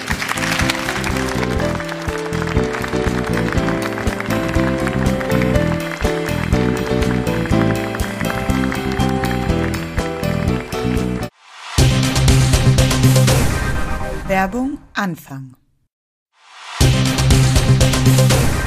Werbung Ende. Die Sonne strahlt in München. Wir haben hier beste Laune im Stahlwerk Doppelpass im Airport Hilton. Dafür sorgen natürlich Hajo von Adel und Band. Wir sind nach wie vor beim Thema Hertha, beim Thema Felix Magath. Kann das gut gehen? Rettet er die alte Dame? Natürlich gibt es da auch im Netz ganz unterschiedliche Meinungen dazu. Wir hatten ja auch die Frage der Woche dazu gestellt. Deshalb jetzt schnell rüber zu Jana. Ja, und tatsächlich hat ein Umdenken stattgefunden bei den Fans. Nämlich 72 Prozent sagen mittlerweile, ja, der schafft das, den Klassenerhalt mit der Hertha. So schnell kann es doch gehen im Fußballgeschäft. Wenn es einer kann, dann der Magath. Er hat die Erfahrung mit der Liga, weiß, wie Abstiegskampf funktioniert und ist das Gegenteil von vielen Trainern bisher. Ein waschechter Schleifer, der eine Mannschaft wie der Hertha wieder das gemeinsame Spielen beibringen kann. Aber auch der Co-Trainer ist ein großes Thema im Netz. Magath nicht, aber Mark Fotheringham aus Middle Fritham über North Cothelstone Hall in Thrumpton Castle. Auch nicht schlecht. Wie hieß sie? Wie hieß sie? Jetzt aber noch einmal zu Lars Windhorst, denn der hat heute Morgen bei den Kollegen bei der Bild ordentlich ausgeteilt, hat sich tatsächlich ganz klar gegen den Präsidenten ausgesprochen. Ich bin ganz klar gegen die Spitze des Präsidiums und seiner Gefolgsleute. Es ist jetzt höchste Eisenbahn, dass wir das Ruder rumreißen. Ich setze auf die, auf die positiven Effekte eines Neustarts und diesen Neustart brauchen wir auch an der Spitze. Ich werde nicht mehr mit Herrn Gegenbauer zusammenarbeiten und aus dem Beirat von Hertha BSC zurücktreten. Also wirklich sehr deutliche Worte. Dankeschön, Jana. Das besprechen wir natürlich. Erstmal natürlich äh, Gratulation. Äh, Evelyn Hamann äh, hat es nicht besser ausgesprochen damals. North, was weiß ich, wie das geht. Ist ja, ich kann es nicht. Also, äh, aber was da los ist rund um die Hertha, ja? Mit dem Investor, der jetzt so deutlich gegen den Präsidenten, wir haben es ja vorher immer schon diskutiert, da war es ja noch so zwischen den Zeilen. Ähm, wie kriegt man da wieder ein ruhiges Umfeld hin? Gar nicht. Also Gar das, nicht? Das, das, das ist ja eine ja, ne, ne, ne Erklärung, da gibt es, glaube ich, keinen Weg zurück. Das ist. Äh, ähm, er hat ja auch schon, also Windhorst hat ja zuletzt mehrere Interviews gegeben, die in die, in die Richtung auch gingen. Und ähm, das ist jetzt so das, das Härteste, was ich bisher von ihm auch, äh, auch gehört habe. Was, was ich schade finde, also wenn, wenn die Hertha jetzt wieder auf, so einem, auf einem guten Weg ist, haben jetzt mal gewonnen, haben eine positive Stimmung, ähm, dass offensichtlich Lars Windhorst nicht das Gefühl hat, er ist ein Teil des Ganzen. Also sonst würde er sich ja so nicht öffentlich äußern. Das kann er ja intern machen. Ähm, eigentlich muss die Hertha ja jetzt geschlossen dastehen und versuchen, das, was sie jetzt erreicht haben, auch dann im gesamten Verein nach außen zu transportieren. Das können sie intern besprechen, aber das jetzt nach außen zu geben, das ist ähm, aus meiner Sicht ein, ein, großes Problem, was natürlich auch wieder intern sich rückspielt. Ist nicht unbedingt ein Thema für die Mannschaft, aber natürlich für den ganzen Verein. Aber das, äh, Gegenbauer hat sich ja dann schon beim letzten Mal, als das noch nicht so deutlich war, als diese Angriffe noch so zwischen den Zeilen nur zu lesen waren, ähm, ja, dazu genötigt gefühlt, da öffentlich was zu sagen, das klarzustellen. Wie kann man das noch kitten? Gar nicht mehr?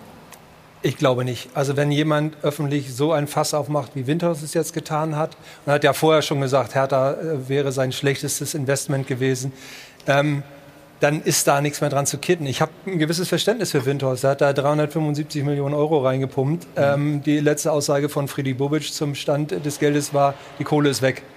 Ähm, das heißt also, er hat eine überaus mittelmäßige Mannschaft, die er sieht. Ähm, ein, ein, ein äh, Verein, der weitestgehend zerstritten ist.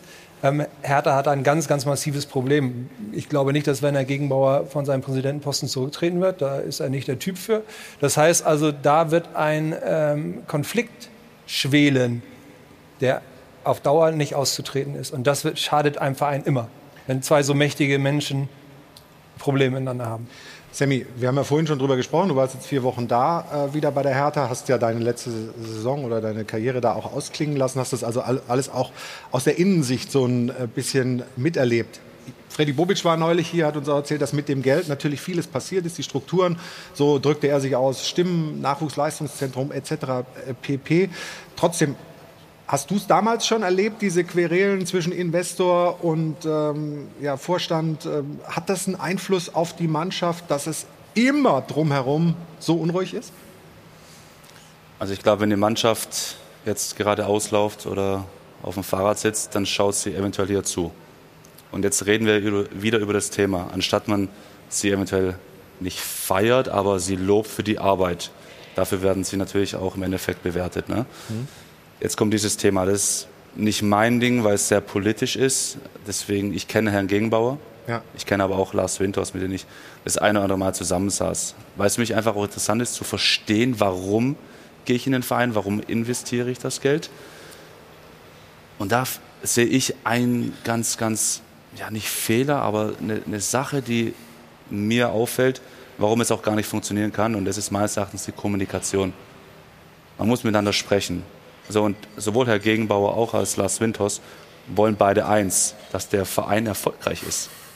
Aber wenn man nicht miteinander arbeitet, sondern dann noch so öffentlich gegeneinander, dann schadet es der Mannschaft. Und mir tut es einfach leid, weil wir jetzt hier darüber diskutieren müssen im Endeffekt, was die Menschen in der Geschäftsstelle, aber auch in der Akademie mit dem technischen Direktor zusammen, wie gesagt, ich war dort und nochmal vielen, vielen Dank. Ich hatte sehr viel Einblick. Da wird großartige Arbeit gemacht. Ich hoffe, dass sie es fortsetzen können und dann auch in Zukunft das Ergebnis rauskommt, weil die Hertha-Jugend ist richtig stark. Da sind fantastische Spieler. Wenn man jetzt noch bekommt, die Spieler zu halten, wie man jetzt sieht, mit Linus Gechte, mit Anton Kade, mit äh, Martin Dardai, sind richtig, richtig gute Spieler. Und da sind ein paar in der Pipeline, die kommen da raus, definitiv. Und die dürfen keinen Schaden davon tragen. Deswegen im Sinne des Vereins halten, kommunizieren. Aber ich muss komplett zustimmen nach solchen Aussagen. Da will ich mich auch auf keine Seite stellen, sondern da stelle ich mich hin und sage, schaut auf die Jungs, fördert die und lasst sie entwickeln und dann für den Verein und nicht, nicht Ego-Trips. Oh, Sammy, wenn, wenn, du, wenn du jetzt Du warst ja so nah jetzt am, am, Verein dran. Warum findet diese Kommunikation dann zwischen Gegenbauer und Windhorst nicht statt? Warum reden die nicht miteinander?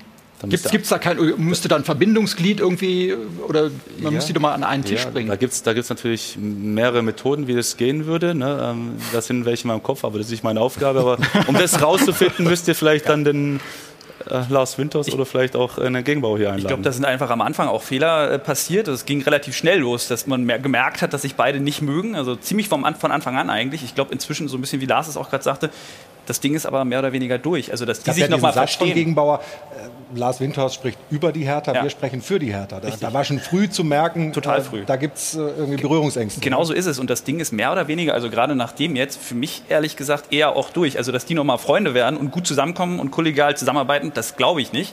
Das große Problem ist, was wir gerade auch schon gesagt haben, solange beide im Verein sind, wird da Unruhe weiter geschehen und Spieler du hast es gesagt, kriegen das auch mit. Ich bin total gespannt. Ich glaube, im Mai ist jetzt Mitgliederversammlung. Ja. Kommt es natürlich auch noch darauf an, bleiben sie in der Liga, bleiben sie nicht in der Liga, aber das könnte ein echter Kracher natürlich werden, ne? so mit den Voraussetzungen. Ich finde es ja unfassbar, was für eine Chance vergeben wurde. Ne? Ja. Ne? Also du hast einen Verein wie Hertha, der ja immer davon geträumt hat, dieser Big City Club zu sein. Den äh, Begriff hat Windhorst ja selber quasi. Du hast diese Riesenchance, da kommt jemand, in, äh, investiert ein Batzen Geld, der dir dich wirklich dazu ermächtigen würde, ein, ein, äh, den Verein nach oben zu pushen, äh, raketenartig fast, weil so viel Kohle kriegst du sonst einfach nicht in der, in der 50 plus 1 Struktur.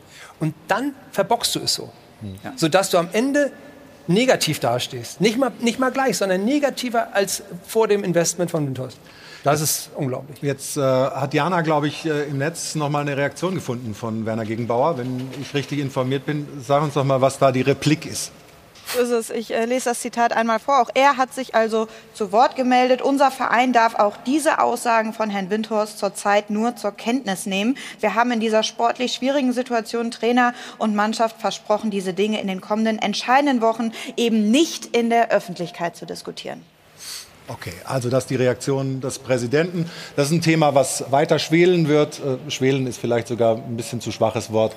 Also das wird nach wie vor die Hertha sehr, sehr beschäftigen. Aber sie spielen ja auch noch Fußball. Äh, und gestern gut. Äh, wir gucken mal gerade in die drei Tore rein. Wir haben die mal zusammengeschnitten. Und Sammy, eigentlich alle sehr, sehr ähnlich. Plattenhardt Freistoß und dann fallen die Tore. Ja, ist das schon also Marvin Blattner hat, Marvin, alles, ich weiß nicht, aber 30 Prozent aller Tore, ne, ein bisschen jetzt die Statistik rausholen, fallen äh, über Standardsituationen. Und ich weiß jetzt nicht, was sie trainiert haben oder ob sie es trainiert haben, aber man sieht schon die Entschlossenheit, auch gerade bei, bei Nick Stark, ne, das erste Tor. Und das ist, das ist ganz klare Überzeugung. Da sind immer zwei, drei, vier Mann im Strafraum. Und die Wochen davor war vielleicht ein oder zwei. Aber wenn man schon so eine Waffe hat, ne, wie mit Platte, der so überragende Bälle spielt, aber auch Maxi Mittelstädt, beide Linksverteidiger, unfassbar gute. Ähm, das ist natürlich auch Glück, ne, das sieht man dabei, aber sie haben es irgendwo auch erzwungen und deswegen, ja, Standardsituation ist die einfachste Situation, um Tore zu erzielen und das haben sie gestern rigoros durchgesetzt. Aber was mir noch da gestern gefallen hat, sie haben geschlossen, relativ hoch verteidigt und angelaufen. Ne? Man hat es im ersten Beitrag gesehen, wo Askasiba den Santi den Ball erobert, haben zwei, drei äh, Fehlpässe erzwungen, wo sie auch dann Chancen hatte. Marco Richter, glaube ich, in den ersten zehn Minuten. Also da war eine Entschlossenheit da, da war eine Gier da. Und alle drei Tore hat man gesehen, auch wenn sie durch Standard gefallen sind. Aber da war wirklich die Lust da und die Überzeugung, Tore erzielen zu wollen. Und wenn man, na, Mario mit seinem rechten feinen Fuß, wenn man da so eine Waffe hat, dann muss man halt auch dann die Tore machen wollen. Und davor hatte man die Waffen, aber man hat sie nicht eingesetzt. Und jetzt, gestern, nochmal ein Spiel, aber gestern wurden sie eingesetzt. Und das ist das Stichwort der Plattenhardt hat nicht besonders viel unter Korkut zuletzt gespielt. Der war mal drin und mal nicht. Aber so ein Typen, der dir gerade mhm. drei Dinger vorlegt jetzt in dem Spiel, den musst du halt im Normalfall spielen lassen, wenn deine Waffen, die du hast oder deine, deine Stärken, die du hast, begrenzt sind. Ne? Also äh, ganz klar, äh, Plattenhardt muss da, glaube ich, auch die nächsten Wochen spielen. Und das hat Magath gemacht und das hat Dardai gemacht. Bei Korkut war es schwieriger. Jetzt hat man gerade dein feines Füßchen angesprochen, Mario. Wollen wir ein paar Szenen anschauen? Du hast auch für die Hertha ein paar ganz schöne Tore geschossen. Ja, normal. Und, und das erste Ding, ich glaube, da wolltest du flanken, oder? Was? Guck mal. Auf gar keinen Fall. nee? Das sieht man doch.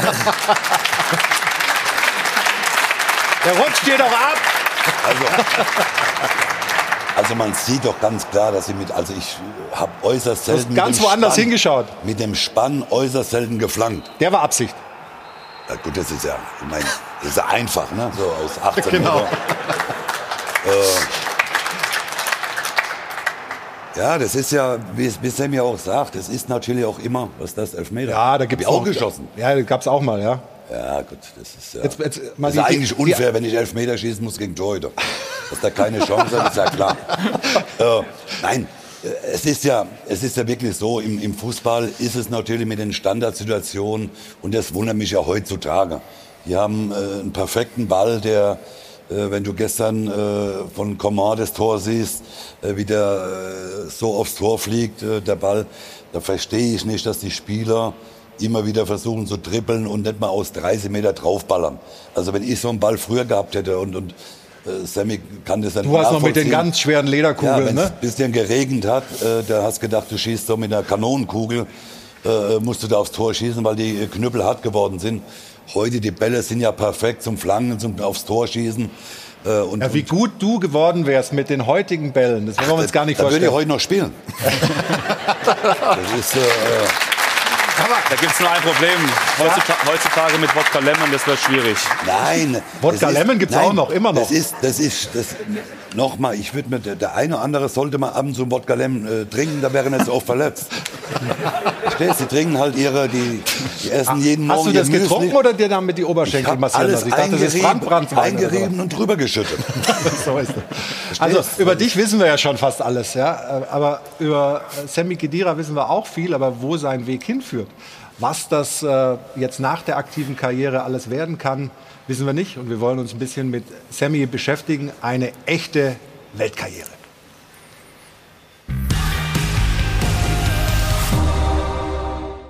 Was fällt einem bei Sammy Kedira sofort ein? Weltmeister?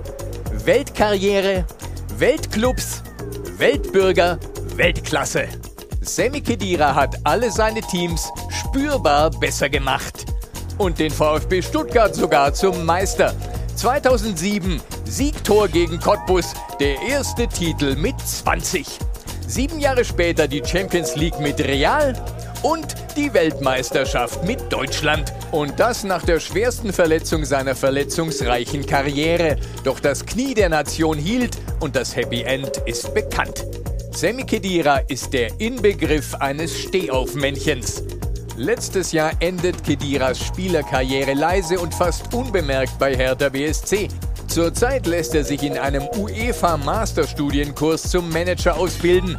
Der Mann, der 15 Jahre lang im Mittelfeld die Fäden zog, zieht also künftig die Sportklamotten aus und den Businessanzug an.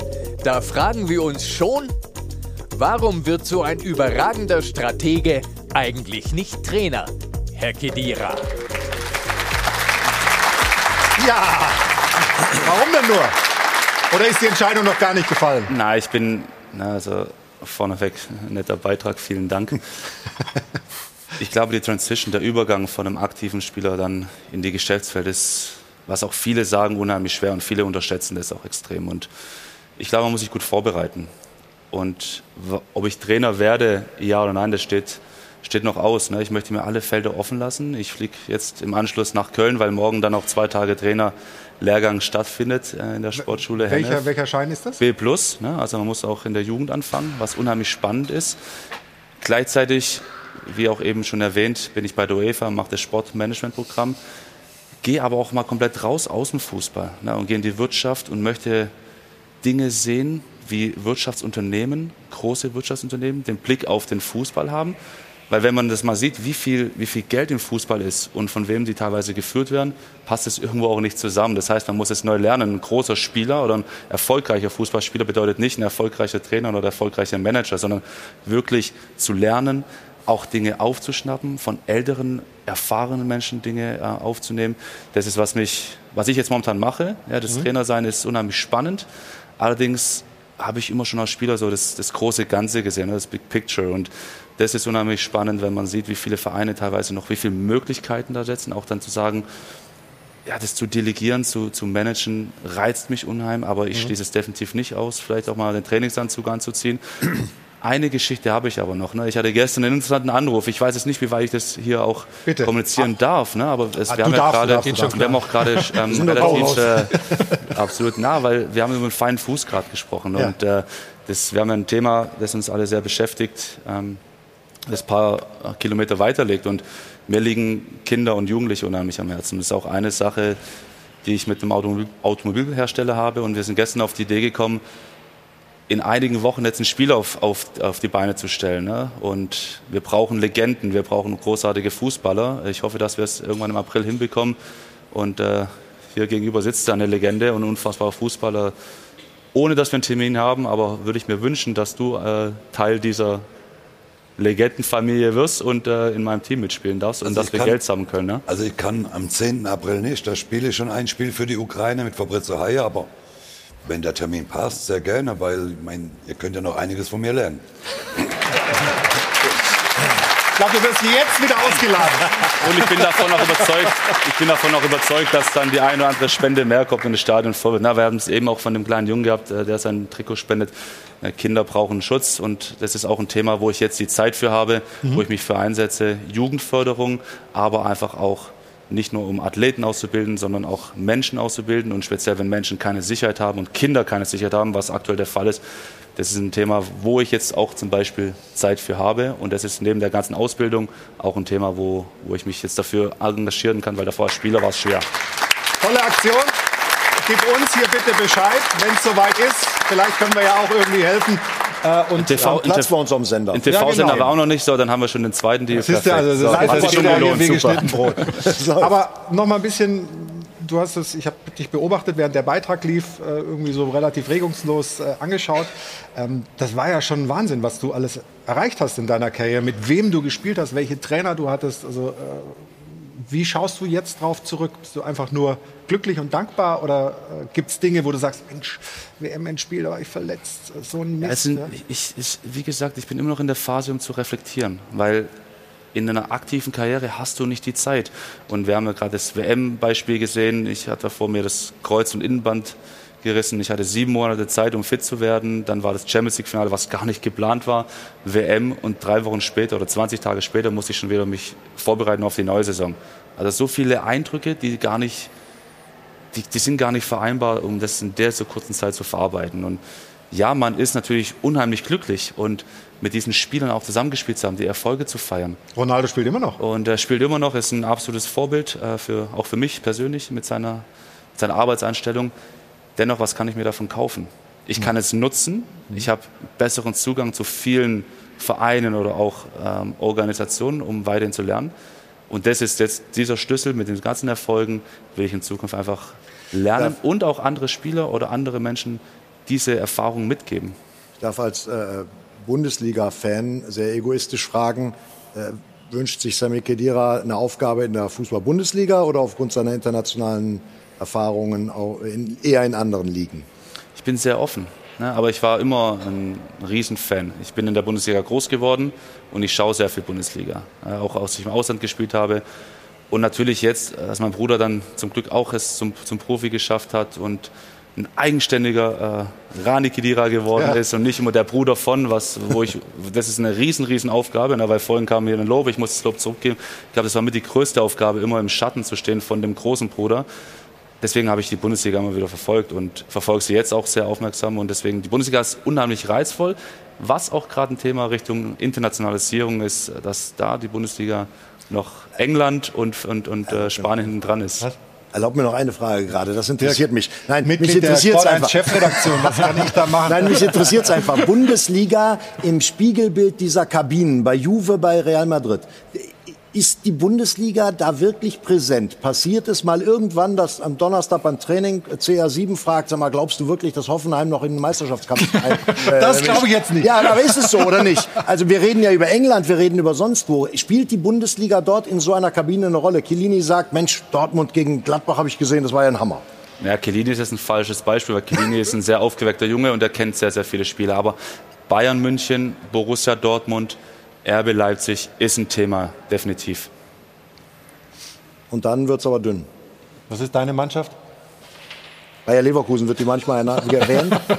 Wenigstens erwähnt, bitte, Sami. Ja, da, kommen ja, da kommen ja immer wieder gute Spieler raus. Ne? Also jetzt äh, Kai Havertz, Florian Wirtz, das sind schon Ja, großartige Spieler, worüber dann gleichzeitig auch über Leverkusen gesprochen Ja, wird. und über Flo Wirtz müssen wir gleich auch noch mal ein bisschen sprechen. Der hat sich ja gerade auch das Kreuzband gerissen. Auch da ist die Zeit bis zur WM ähnlich wie es damals bei dir war. Darüber sprechen wir auch über den VfB Stuttgart. Thomas Hitzelsberger, mit dem du damals gemeinsam deutscher Meister geworden bist 2007, ist uns gleich zugeschaltet. Und jetzt gibt's schlappe 100.000 Euro zu gewinnen. Also mitmachen, viel Erfolg. Und gleich geht's weiter hier bei uns im Stahlberg Doppelpass.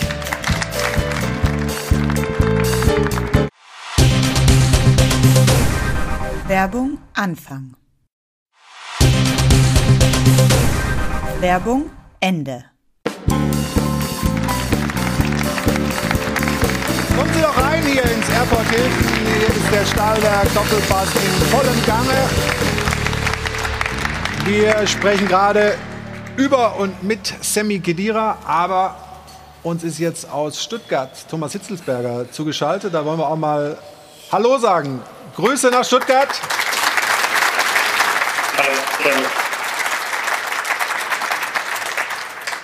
Ja, das war ja jetzt äh, doch ganz ordentlich, was der VfB in den letzten drei Spielen hingelegt hat. Ähm, haben Sie immer dran geglaubt, dass so der Turnaround noch klappt? Wir hatten die Überzeugung und äh, ordentlich ist ein bisschen untertrieben. Ich finde, die letzten drei Spiele waren schon besonders, weil wir in der kritischen Phase waren und immer auch unter Beweis gestellt haben, dass wir die Ruhe bewahren. Äh, die Mannschaft war super. Wir haben analysiert, dass wir Pech hatten mit verletzten Spielern, aber die sind zurück. Der Trainer ist ruhig geblieben. Wir alle sind es und deswegen ähm, stehen wir heute da, wo wir stehen. Es ist heute der letzte Arbeitstag als Vorstandsvorsitzender für Thomas Hitzelsberger beim VfB Stuttgart. Unglaublich. Mitten im Abstiegskampf verlässt er die Brücke, aber durch die letzten drei Spiele, glaube ich, mit einem guten Gefühl. Wir sprechen gleich weiter, aber schauen zunächst mal auf die Entwicklung des VfB Stuttgart.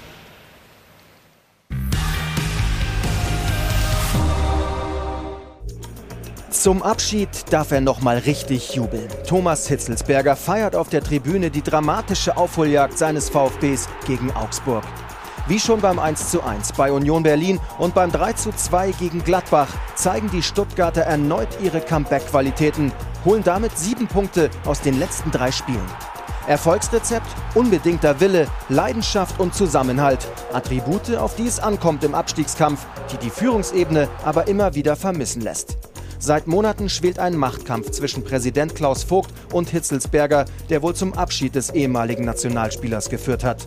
Schon länger war klar, dass Hitzelsberger seinen im Oktober auslaufenden Vertrag nicht verlängern würde. Ebenso, dass er bereits vor dem Herbst den Verein verlässt.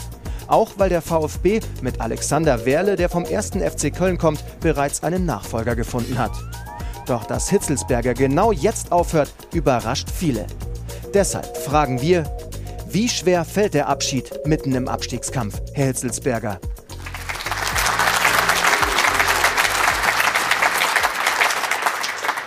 Ja, wie sieht das aus? Wie schwer fällt das?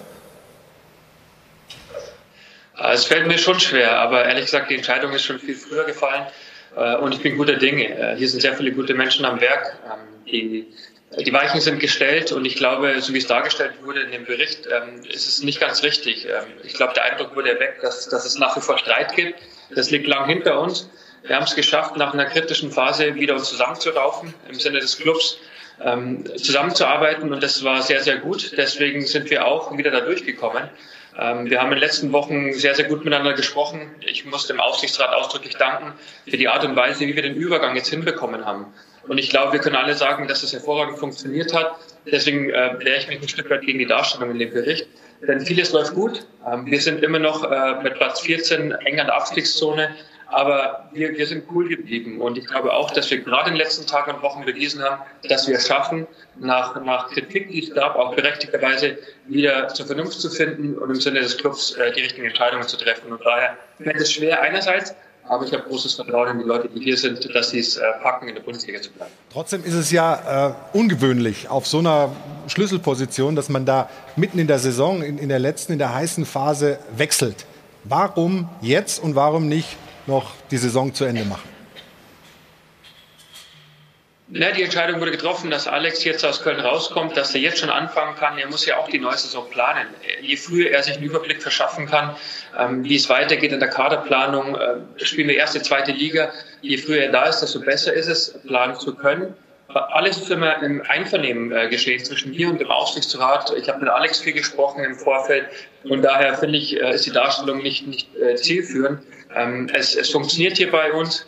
Ähm, wir können auch keine Transfers mehr machen. Der Eingriff von meiner Seite aus äh, ist nicht mehr so elementar, sondern entscheidend ist jetzt, wie der Trainer mit der Mannschaft umgeht. Und alle, die verfolgt haben, was in den letzten Wochen los war, ähm, können bestätigen, da funktioniert und in dem Maße wird es weitergehen und da bin ich überhaupt nicht besorgt. Aber trotzdem, wir haben ja zum Beispiel hier in München ähm, erlebt, wie Oliver Kahn neben Karl-Heinz Rummenigge rangeführt wurde an die neue Position. So eine Übergabe hätte ja theoretisch beim VfB Stuttgart auch in, in einer Parallelstruktur zumindest bis zum Saisonende noch gepasst, oder? Äh, da, da gibt es jetzt zu viele Feinheiten. Ich glaube, das würde den Rahmen sprengen. Aber wir müssen auch unterscheiden. Alexander Welle war jetzt neun Jahre beim 1. FC Köln in verantwortlicher Position. Wenn der hier reinkommt, weiß sofort, wie das Geschäft funktioniert. Und ich glaube, bei Oliver Kahn war es ein Stück weit anders. Ähm, das hat Sinn ergeben für den FC Bayern und für Oliver Kahn. Aber das Konstrukt, das wir jetzt gewählt haben, ergibt genauso viel Sinn. Und äh, ich sehe die Problematik hier nicht. Sammy, spielt das eine Rolle? Ähm, ist das, wie, wie, siehst du das? Ist der Zeitpunkt dann in dem Fall, wenn einer kommt, der schon viel Erfahrung hat, egal? Ja, ich glaube, Thomas hat es auch gerade richtig gesagt. Also erstmal Hallo nach, nach Stuttgart, äh, Hitze. Schön, dich zu sehen. Ich denke, die neue Saison ist dann unheimlich wichtig. Ne? Und Hitze war jetzt, glaube ich, nicht auch äh, ein Vorstandsvorsitzender, der ganz eng an der Mannschaft dran war. Deswegen macht es meines Erachtens auch Sinn. Und wenn die Kommunikation auch da stattfindet mit dem Präsidenten, mit, mit Klaus Vogt ähm, und mit einfach den neuen handelnden Personen, die auch entscheiden, macht es dann schon auch Sinn. Dafür bin ich zu weit weg. Das kann ich definitiv nicht beurteilen. Aber was ich weiß, dass das erwachsene, intelligente Menschen sind und die das auch definitiv so entschieden haben, dass es Sinn für den Verein macht. Jetzt wollte ich Thomas Hitzelsberger noch mal mit einem Tweet von gestern ähm, konfrontieren. Da war so grob äh, zu lesen, also 3-2 Augsburg gewonnen, einen im Tee und glücklich ohne Ende. Wie geht's denn jetzt? Also äh, schon wieder äh, clean? Ihr habt mich gerettet. Äh, Gäbe es heute die Sendung nicht und ich wäre nicht da, dann wird es schlimmer aussehen. Ja. Also das, glaube ich, geht mir ganz gut. Okay, dann sind wir für was, dann sind wir ja für was gut. Also wir schauen mal rein ins, äh, ins Spiel. Das war ja wieder mal so, dass der VfB das Ding gedreht hat. Das äh, ist zweimal so ein Nackenschlag Rückstand gegangen, auch kurz vor der Pause. Und dann dieses 2 zu 2 von Mamouche. Das kann sonst nur Mario Basler oder vielleicht Hitz the Hammer. Ja, vielleicht hat er sich inspirieren lassen. Das kann gut sein. Wir haben es jetzt ein paar Mal geschafft, Spiele gedreht. Äh, so einen Freistoß zu schießen vor voller Hütte ist, ich glaube, viel mehr geht nicht. Und, Omar wird, glaube ich, heute auch noch über beide Rollen grenzen. Was wir festgestellt haben, so aus der Entfernung natürlich, dass da eine unheimliche Einheit herrscht in Stuttgart zwischen den Fans und der Mannschaft. Und gestern dann natürlich wieder so kurz vor Schluss äh, der Siegtreffer. Wie war die Atmosphäre? Wie, wie war die Emotionslage auf der Tribüne? Wie haben Sie das wahrgenommen, Thomas? Ich hätte es mir nicht schöner ausdenken können. Ähm, wir haben jetzt zwei Jahre lang ähm, Geisterspiele gehabt oder, oder weniger Zuschauer im Stadion und jetzt zum ersten Mal wieder ausverkauftes Haus. Die Leute haben sich danach gesehnt und erleben Spiele in der Dramatik, wie es eben besser nicht sein kann. Ähm, die Leute reden heute noch davon und sind einfach begeistert. Ich glaube, das haben alle verdient rund um den VfB, weil die letzte Saison super war. Die Leute konnten nicht im Stadion sein und gestern waren sie wieder alle da. Und äh, ich hätte mir auch keinen schöneren Abschluss wünschen können. Aber das Allerwichtigste war, dass die Mannschaft drei Punkte geholt hat in einer, einer Saison, die für uns schwierig ist. aber die uns weiter Aufwind geben kann. Und das wird es auch tun, weil die Fans beim VfB haben das verdient und für mich war es ähm, der krönende Abschluss. Sammy, wie gut ist der VfB aufgestellt jetzt für den Abstiegskampf ähm, und generell für die Zukunft? Wie gesagt, ich bin da nicht in der handelnden Person, deswegen kann ich das relativ wenig beurteilen, wie gut sie aufgestellt sind. Was ich beurteilen kann, ist, dass die Mannschaft lebt. Und wenn man sieht, ne, angesprochen Gladbach, letzte Woche auch Union, habe ich sehr, sehr stark verfolgt das Spiel, äh, mit, welcher, mit welcher Leidenschaft, auch mit welchen ja, Comeback-Eigenschaften sie zurückkommen, speziell in der zweiten Halbzeit, gestern wieder. Das funktioniert nur, wenn eine Mannschaft wirklich auch intakt ist und wenn sie auch funktioniert. Darüber hinaus, ja, ich komme aus der VfB-Jugend. Ich persönlich würde mir wünschen, dass man ähnlich bei Hertha, man hatte verdammt viele gute Jugendspieler, ähm, spielt U19, U17 jedes Jahr um die deutsche Meisterschaft. Mein persönlicher Wunsch wäre es jetzt, die vielen jungen Talente auch wieder in die, äh, die beim VfB sind, aber aus der eigenen Jugend herauskommen. Das wäre so mein persönlicher Wunsch. Aber nochmal, ich sitze hier, das ist einfach reden. Da ist dann Hitze, ähm, Klaus Vogt, Sven Missint hat dann die Leute, die das umsetzen müssen. Wenn ich einen Wunsch frei hätte, würde ich das versuchen, da umzusetzen, dass auch wieder eigene Jugendspieler beim VfB den Weg nach oben schaffen. Florian, ich glaube, ich glaube, dass es in, in, in Stuttgart, ich habe es ja im Vorfeld äh, vor der Sendung, habe ich es ja auch schon gesagt, ich glaube, im, gerade im Abstiegskampf äh, ist für mich der VfB Stuttgart die beste Mannschaft, die da unten drin steht.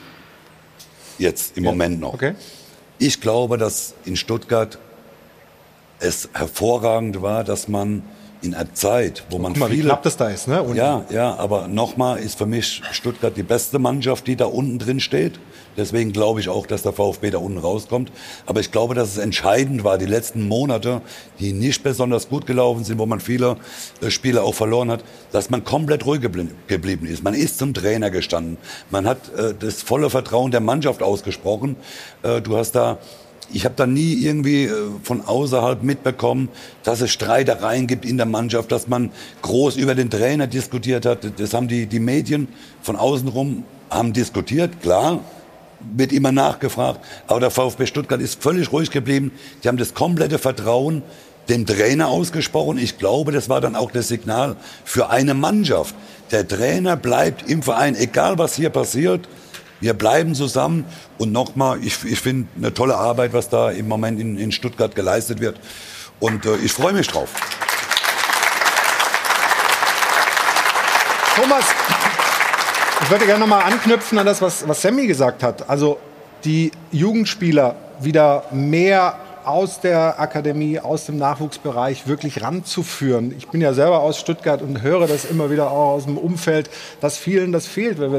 Das war ja bei Sammy so, das war aber auch in den Generationen davor immer, dass da Jungs rauskamen aus dem Jugendbereich, die dann Nationalspieler wurden und dann eine große Karriere hingelegt haben. Wird das in Zukunft wieder mehr gemacht? Weil Jugend oder junge Spieler habt ihr ja, aber viele eben aus dem Ausland dazugekauft der Anspruch bleibt und, und das Ziel. Und ich bin auch damit angetreten. Und ähm, ich, ich weiß jetzt, was wir im Nachwuchs haben. Da haben wir viele Talente. Eine Nachwuchsausbildung funktioniert nicht in sechs Monaten. Das ist wirklich ein längerfristiges Projekt. Wir haben vieles verändert ähm, und wir werden in den nächsten Jahren, wenn wir in dem Maße weiterarbeiten, glaube ich auch es wieder schaffen, Nachwuchsspieler in die Profimannschaft integrieren können. Ähm, das, das macht den VfB aus. Nur wir haben in den letzten Jahren das nicht geschafft für mich war schon wichtig, im ersten Schritt die Basis wieder zu schaffen, kontinuierlich in der Bundesliga zu sein, den eigenen Nachwuchsspielern eine gute Perspektive zu geben. So, wir konnten nicht alles auf einmal hinkriegen, sondern wir haben im Nachwuchs Geld investiert. Wir haben selbst in der Pandemiezeit noch mehr Geld investiert, um unsere Spieler besser auszubilden. Und ich denke mal, in zwei, drei Jahren, wenn wir die Top-Talente halten können, dann werden die auch bei uns in der Profimannschaft spielen. Darauf freue ich mich. Darauf können sich die VfB-Fans freuen. Aber nochmal, Nachwuchsausbildung passiert nicht in ein paar Monaten. Das geht über mehrere Jahre. Aber da haben wir jetzt viel getan und ähm, mein Nachfolger und die, die weiter da sein werden, die werden sich daran erfreuen können. Aber ich freue mich erstmal über das gestrige Spiel und dass wir aus der Abstiegszone erstmal rausgekommen sind, weil, wenn ich das noch sagen kann, was, was Mario vorher angesprochen hat, freut mich extrem. Ich glaube, die letzten zwei, zweieinhalb Jahre hat uns das ausgemacht. Ähm, in der Zweitligasaison ruhig zu bleiben, als es einen kritischen Punkt gab und einen Trainer zu verlängern, wo, wo niemand mit gerechnet hat. Das war ein starkes Signal. Und jetzt haben wir die letzten Wochen auch diese Ruhe bewahrt. Und das ist untypisch für den VfB in den letzten Jahren, finde ich, dass wir im Sportbereich so eine Ruhe haben. Ähm, und das soll weitergetragen werden, aber ich glaube auch, dass es passieren wird. Und ähm, das macht mich ein Stück weit stolz, dass es uns gelungen ist. Ich glaube auch zu Recht. Ähm, wie sieht es denn jetzt aus äh, bei Ihnen persönlich? Also wie geht es denn weiter? Also erstmal vielleicht ein bisschen Abstand gewinnen, aber sehen wir Sie hoffentlich bald wieder irgendwo in der Bundesliga? Das wird sich für mich falsch anfühlen, sofort jetzt äh, zum nächsten Club zu gehen. Ich brauche erstmal emotionale Distanz. Äh, dafür war es viel zu intensiv hier beim VfB. Ähm, ich, möchte einfach mal reflektieren. Es ist so viel passiert, äh, viel Schönes, aber auch ein paar Fehler gemacht und es aufzuarbeiten, um mich dann wieder vorzubereiten auf das nächste. Aber vielleicht mache ich irgendwas mit Medien, habe ich ja auch schon mal gemacht. Äh, das ist immer, ja? immer auch ganz gut für die Zwischenzeit. Das höre ich sonst äh, immer nur von den Kindern. Ich mache irgendwas mit Medien. genau, ihr versteht es ja. ja ich habe ja. hab großen Spaß daran, ich habe großen Spaß am Fußball und möchte einfach erhalten bleiben äh, in, in dem Geschäft, in, in, in dem Fußballsport, weil es einfach genial ist. Aber Sammy Kedira hat es vorhin erwähnt, was seine eigene Zukunft angeht und seine Karriere. Erfahrener, wirklich toller Spieler gewesen, Publikumsliebling, jetzt Erfahrung in, in einem Verein gesammelt, wie Sie zu Recht sagen, auch mit Fehlern vielleicht, aus Fehlern lernen. Wenn Sie sich jetzt verabschieden aus so einer äh, Situation, das wäre ja ein Trauerfall für den äh, gesamten deutschen Fußball, ehrlich gesagt. Bleiben Sie doch bitte bei Vereinen erhalten. In den Medien quatschen wir schon genug rum. Ja, ja, das, das kann auch wieder kommen, keine Sorge. Aber ein bisschen Abstand brauche ich und, und werde aber den Fußball erhalten bleiben und vielleicht irgendwann wieder beim Verein. Das würde mich auch freuen. Ich habe viel lernen dürfen hier beim VfB und das möchte ich nicht ähm, einfach so liegen lassen. Wir können ja mal so ein bisschen rumspinnen. Was für Jobs gibt es denn gerade, die für ihn interessant wären? Also ich glaube, RB sucht noch einen Sportchef oder sowas? Oder weiß ich nicht. Die Nummer von Mario Gomez hatte er. Ja, eben. Also vielleicht, äh, vielleicht ergibt sich da ja was.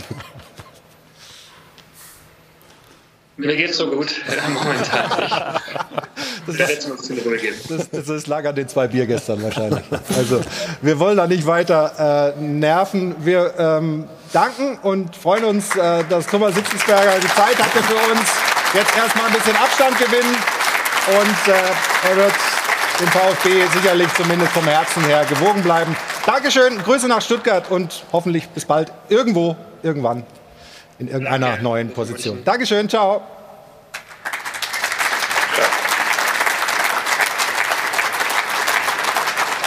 Sammy, bleiben die drin? Bleibt der VfB jetzt drin?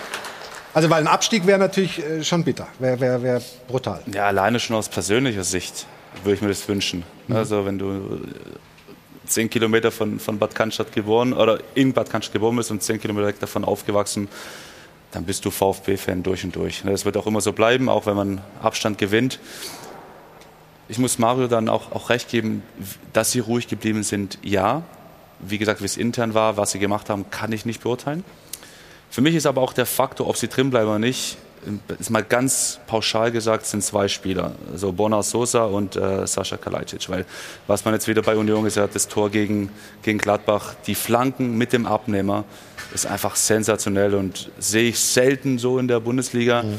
Ganz einfach gesagt, wenn die Spieler fit bleiben, die jetzt gerade auch spielen, mit den verletzten Spielern, die zurückgekommen sind, werden sie definitiv in der Liga bleiben.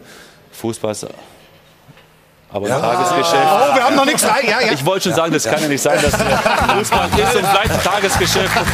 Ja, mit der Premiere, da muss ich ja hier. Schon der Ansatz, schon der Ansatz ist äh, straffällig. Er hat es gemerkt, aber zum gerne Glück nicht ganz rechtzeitig. Also, wir machen eine kurze Unterbrechung, liebe Zuschauer. Da sprechen wir noch über Sammy Kedira natürlich. Äh, wo ist sein Lebensmittelpunkt? Wo sieht er sich in Zukunft? Und viele, viele Themen haben wir natürlich.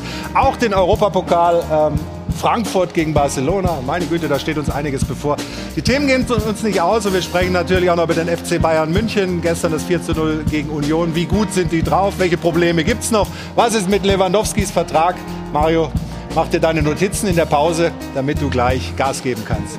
Wir sind gleich wieder zurück.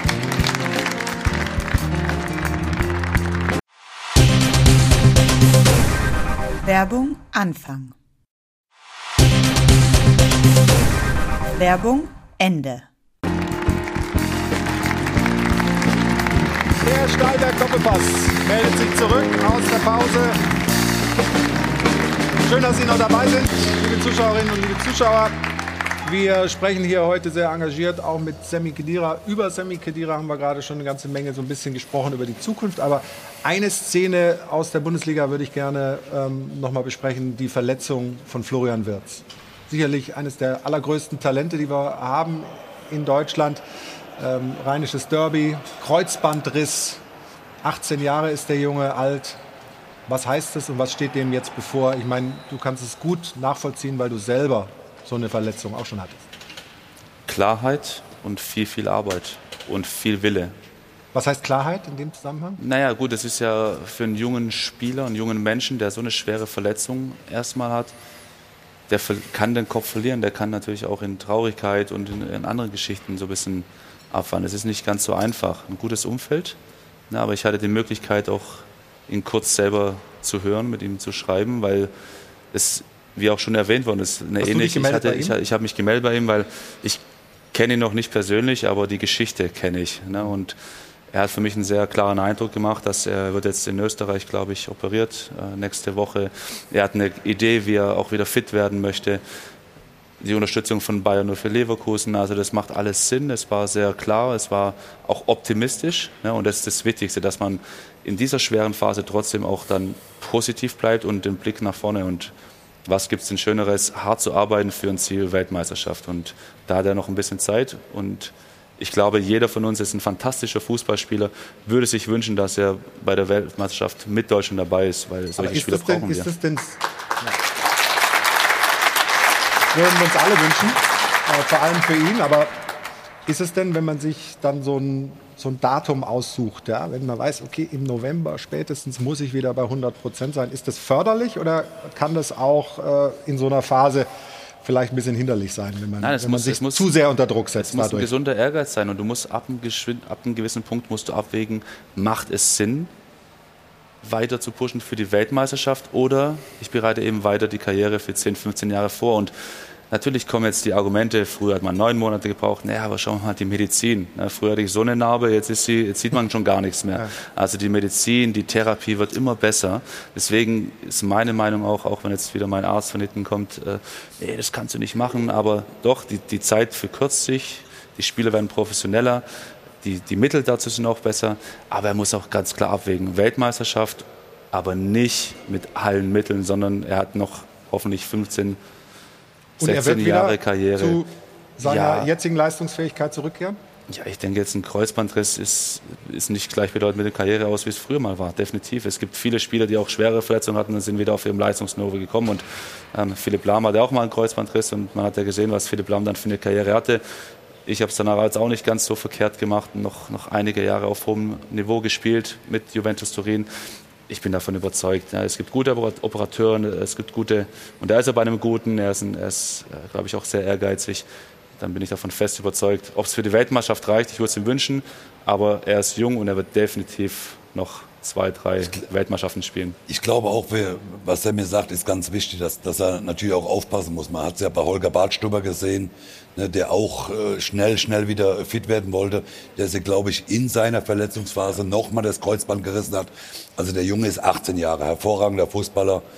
Äh, Das ist nicht die erste und es wird auch nicht die letzte Weltmeisterschaft äh, sein, äh, in der er dabei sein kann.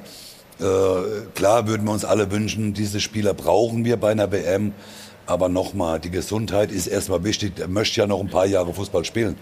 Und wegen dieser WM jetzt alles zu riskieren und, und voll, volle, Volldampf nach, nach vorne gehen und, und alles dafür tun, dass sie bei dieser WM spielen kann. Ich glaube, dann muss man ihm oder sollte er sich auch die Zeit nehmen und zu sagen, ja gut, dann spiele halt in den nächsten vier Jahren, spiele dann die nächste WM oder in zwei Jahren die Europameisterschaft. Es läuft ja nichts weg. Es ist ja nicht die erste und wie gesagt, und auch nicht die letzte WM für ihn. Also wir drücken die Daumen, dass Florian Wirtz erstmal eine gute Operation hat und dass dann alles läuft. Und vielleicht klappt es ja tatsächlich mit der Weltmeisterschaft in Katar und ihm und dem Adler auf der Brust. Sammy, du hast gerade äh, Juventus angesprochen. Ähm, du warst aber auch bei Real. Äh, Du warst bei Hertha, warst beim VfB. Was ist eigentlich deine schönste Zeit gewesen? Was war, was war das, wenn du zurückschaust, was, war's- was war die coolste Phase? alle komplett unterschiedlich. Also der VfB ist mein Heimatverein, ist mein Herzensverein. Mit dem VfB Stuttgart jetzt im Nachhinein nach der Bayern-Dominanz noch umso besonders Meister zu deutscher werden, ne? Meister zu werden. Das war mein allergrößter Wunsch und mein größtes Ziel, Bundesligaspieler ähm, mit dem VfB Stuttgart zu werden. Und das habe ich erreicht. Alles, was danach kam, Real Madrid ist mit Abstand der größte Verein der Welt. Für diesen Verein zu spielen, war, ich glaube, jeder Fußballer würde sofort sagen, definitiv unterschreibe ich. Allerdings auch gleichzeitig mit sehr viel Druck verbunden. Und mit sehr wenig bis gar keine Anonymität. So, wenn du in die Stadt gehst, ich habe versucht immer mit Hoodie, Mütze, Brille, es, von hinten kommt ein Auto an und dann hatte ich erkannt. Na, das war die Lebensqualität. Die, die stürzen sich alle nur auf, auf CR7 oder so. Ja, oder? der ist nur zu Hause geblieben. Ne? Das war der Fehler, deswegen sind sie auf mich gekommen. Aber na, es war eine wunderbare Zeit mit, mit den größten Erfolgen, ne, die ich feiern durfte. Eine Wahnsinnsstadt, aber als Fußballspieler bist du klar dort zum Arbeiten, aber du kannst sie nicht wirklich auch so genießen. Juventus wurde dann wirklich so zu meinem zweiten Zuhause, ja, weil der Verein unglaublich gut geführt worden ist. Ähm, ich muss sagen, persönlich mit der Mannschaft, mit die beste Mannschaft, die ich hatte, von den Charakteren her. Ne? Also, wir haben es angesprochen, Gigi Buffon, Chiellini, Bonucci, auch Mandzukic, Dybala, unfassbare Fußballer, Champions.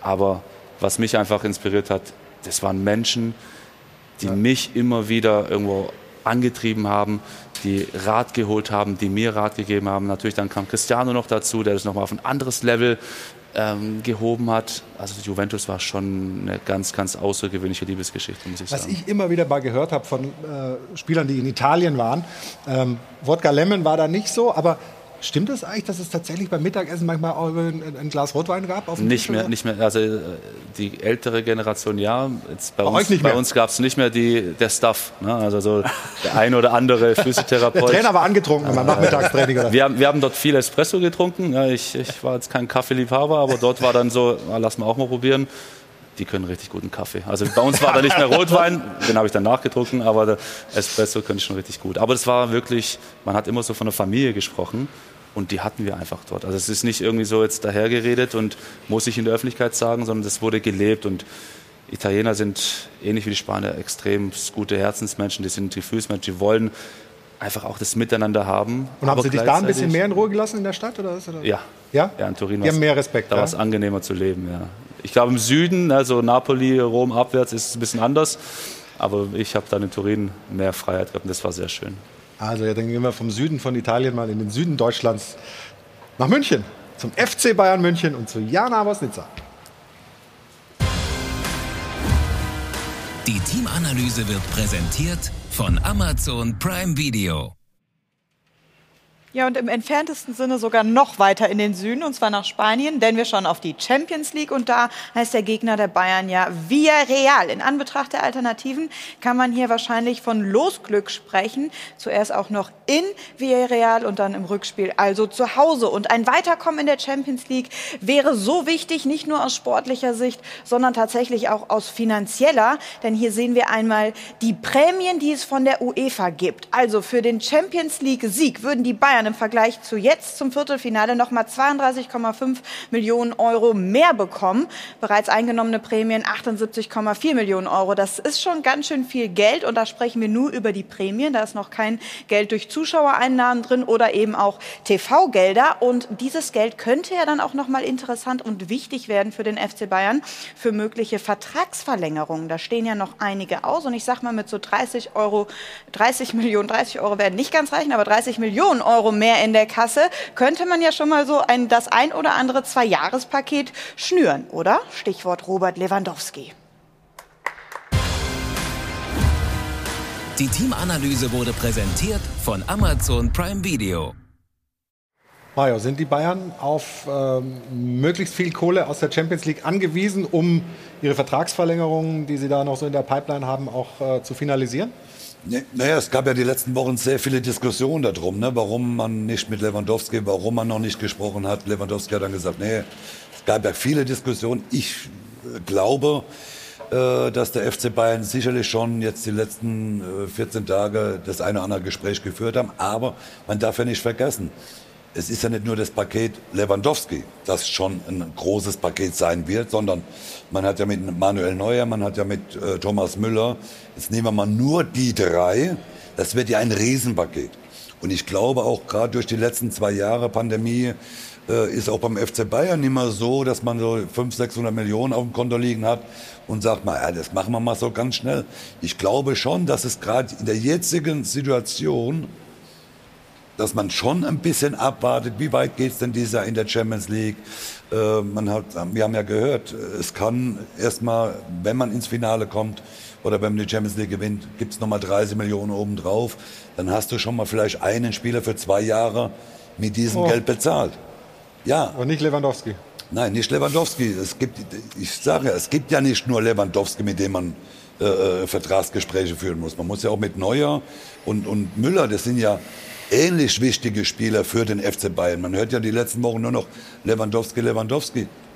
Ich sehe Manuel Neuer und, und, und äh, äh, Thomas Müller sehe ich ja als genauso wichtig an, um die Achse äh, äh, beim FC Bayern zu halten. Und nochmal, durch die Pandemie, glaube ich, hat sie auch finanziell, man hat es gesehen mit Alaba, man hat irgendwann mal gesagt, nein, das ist unsere Grenze.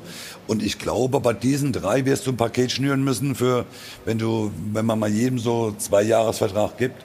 Ich glaube, da wirst du schon so auf 130, 150 Millionen kommen äh, für, für diese drei Spieler, plus vielleicht noch Gnabry dann am Schluss, der wird auch ein paar Euro mehr verdienen wollen äh, mit seiner Leistung. Und dann brauchst du auch mal die Champions League Einnahme bis zum Halbfinale oder Finale, weil wenn du im Viertelfinale ausscheidest und dir fehlen am Schluss dann mal 30 Millionen plus, weiß nicht, 20, 30 Millionen vielleicht noch durch äh, TV-Gelder, durch äh, äh, äh, Einnahmen im, äh, der Zuschauer, dann glaube ich, musst du auch beim FC Bayern erstmal gucken, wie kriege ich das hin? Und das, glaube ich, ist im Moment das Problem, dass man beim FC Bayern ein bisschen erst noch abwartet. Gespräche im Hintergrund laufen, bin ich mir sicher. Aber ich glaube, dass man schon ein bisschen abwartet, wie weit geht es denn dieses Jahr in der Champions League. Also sicherlich sehr interessant, wie das bei FC Bayern auch gemanagt wird da jetzt in den nächsten äh, Wochen, wie man da sich öffentlich positioniert und äh, was Brazzo und Oliver Kahn da so dann auch noch mal öffentlich sagen. Wir wollen jetzt aber mal die Quoten des Sonntags, äh, der Sonntagsspiele anschauen mit Anna Dollack, denn ähm, natürlich gibt's ja noch einen Meisterschaftskampf. Ja? Wenn Union gestern was geholt hätte, hätte Dortmund sogar aus eigener Kraft äh, noch Meister werden können. Aber so ganz ist das Wiesle noch nicht gemäht für den FC Bayern. Jetzt schauen wir mal auf die Sonntagsquoten. Anna, bitte.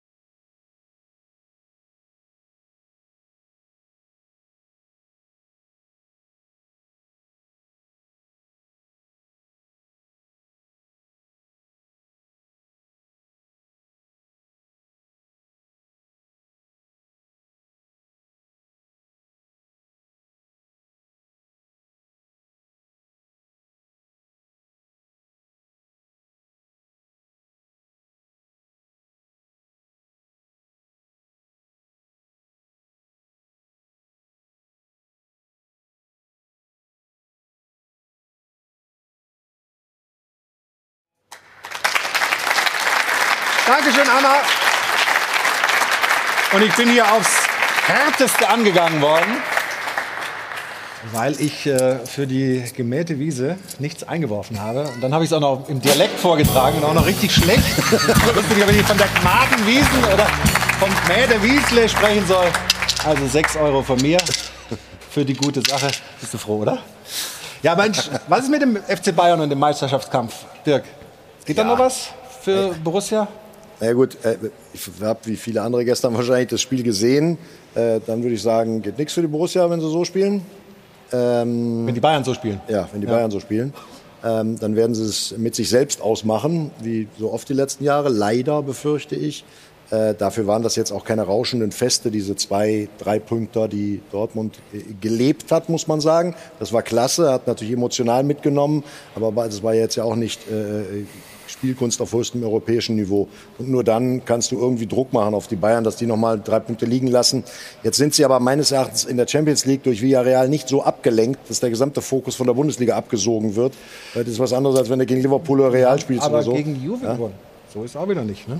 Also so schlecht sind die. Wir gucken mal auf die Ja, aber ich Tore glaub, von das sehen gestern. die anders. Ja, ja, ja. Glaube ich auch. Ähm, also Meisterschaft nach wie vor. Bayern Ich hab- nicht zu verhindern.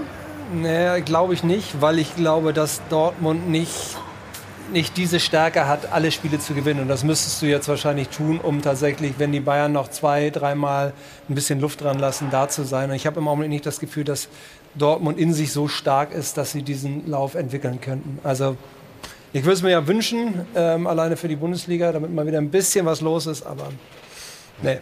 Wie gut ist denn der FC Bayern überhaupt momentan? Das ist immer die, Diskussion, doch hinten, auch Union hatte gestern eine ganze Menge Chancen, so ist es ja nicht. Am Ende war es ein souveräner Sieger. Wie gut sind sie? Ja, wir haben ja alle so ein bisschen gehofft, dass die Bayern so ein paar Schludrigkeiten drin haben. Nach, dem, nach der Niederlage dann gegen Bochum, Mönchengladbach, da waren ja schon so ein paar Ausreißer nach unten. Aber ja, ich glaube auch nicht dran, also wie, wie alle hier in, in der Runde. Ähm, weil wenn die Bayern dann gefordert sind, dann sind sie da. Und da ist Dortmund, müsste extremen Druck ausüben. Und selbst dann, glaube ich, wären die Bayern auch nicht wirklich nervös. Also ich glaube, der deutsche Meister wird dann wieder Bayern München Und wir heißen. dürfen nicht vergessen, Goretzka und Davis kommen noch zurück. Ne? Ja. Also die spielen aktuell noch nicht und trotzdem läuft es ganz gut. Also, wir machen heute sogar ein paar Minuten länger übrigens, weil ich hier noch Kleingeld habe. Also nach der Pause gibt's- gibt's- gibt's raus. von mir ein Phrasengewitter, was sich gewaschen hat. Bin gespannt, was mir da noch einfällt. Äh, wir sprechen natürlich auch noch über die Eintracht, die europäisch echt richtig Freude macht und jetzt eben mit Barcelona einen tollen Gegner hat in der Europa League und vieles mehr. Nach einer kurzen Unterbrechung kommen wir zurück, denn so ist nur der Fußball. Das sind auch schon wieder drei Euro von mir, die werfe ich gleich ein und Sie holen sich das neue Auto. Wir drücken die Daumen und sind gleich wieder zurück.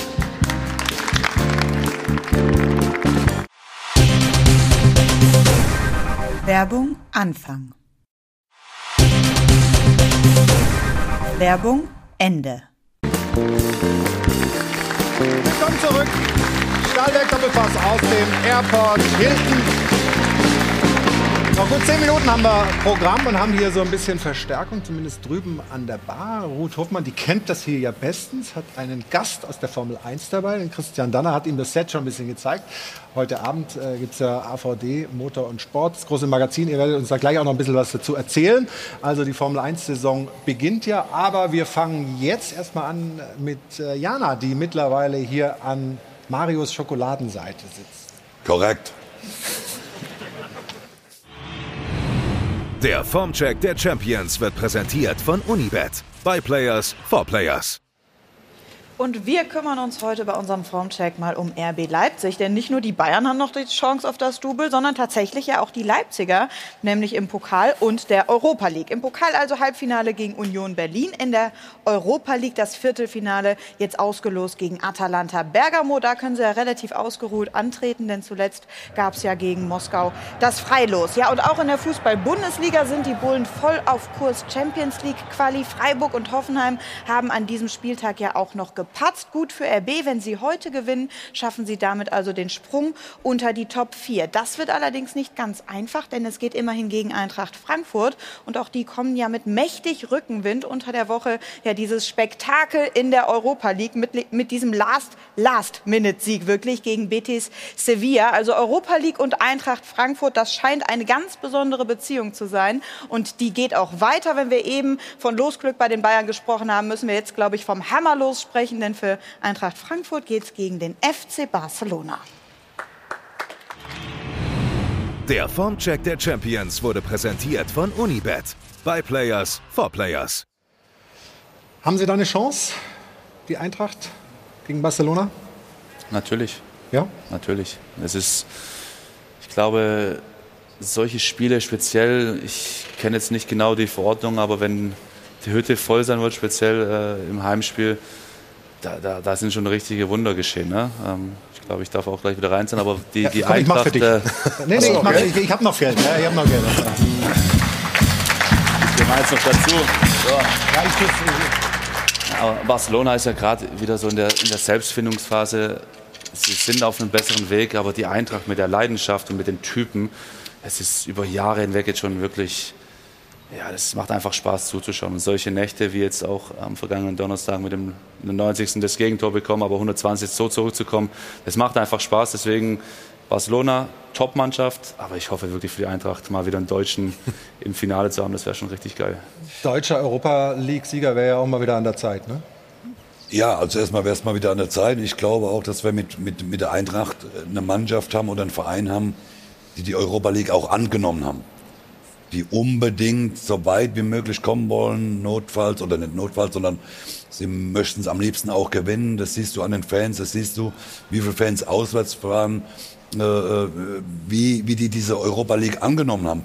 Das haben wir in den letzten Jahren nicht immer so oft gesehen, dass die Mannschaften dann sehr oft auch abgeschenkt haben. Und bei der Eintracht äh, muss ich sagen, und ich hoffe, dass das Stadion ausverkauft sein darf, äh, äh, weil dann wird auch Barcelona, glaube ich, in der Europa League, das ist ja nicht ihr Anspruch, vielleicht hat man auch ein bisschen Glück, dass man äh, äh, Barcelona an einem Tag erwischt, wo sie sagen, naja gut, Eintracht Frankfurt, äh, die kennen wir nicht so besonders gut, ne? Die, die, das geht schon irgendwie. Und äh, ich freue mich auf diese Spiele und, äh, äh, und Eintracht muss man sagen, das muss man einfach gucken in der Europa League, weil da, da geht immer die Post ab, das ist einfach schön. Und RB, RB ehrlicherweise unter Tedesco auch wieder eine andere Mannschaft, ne?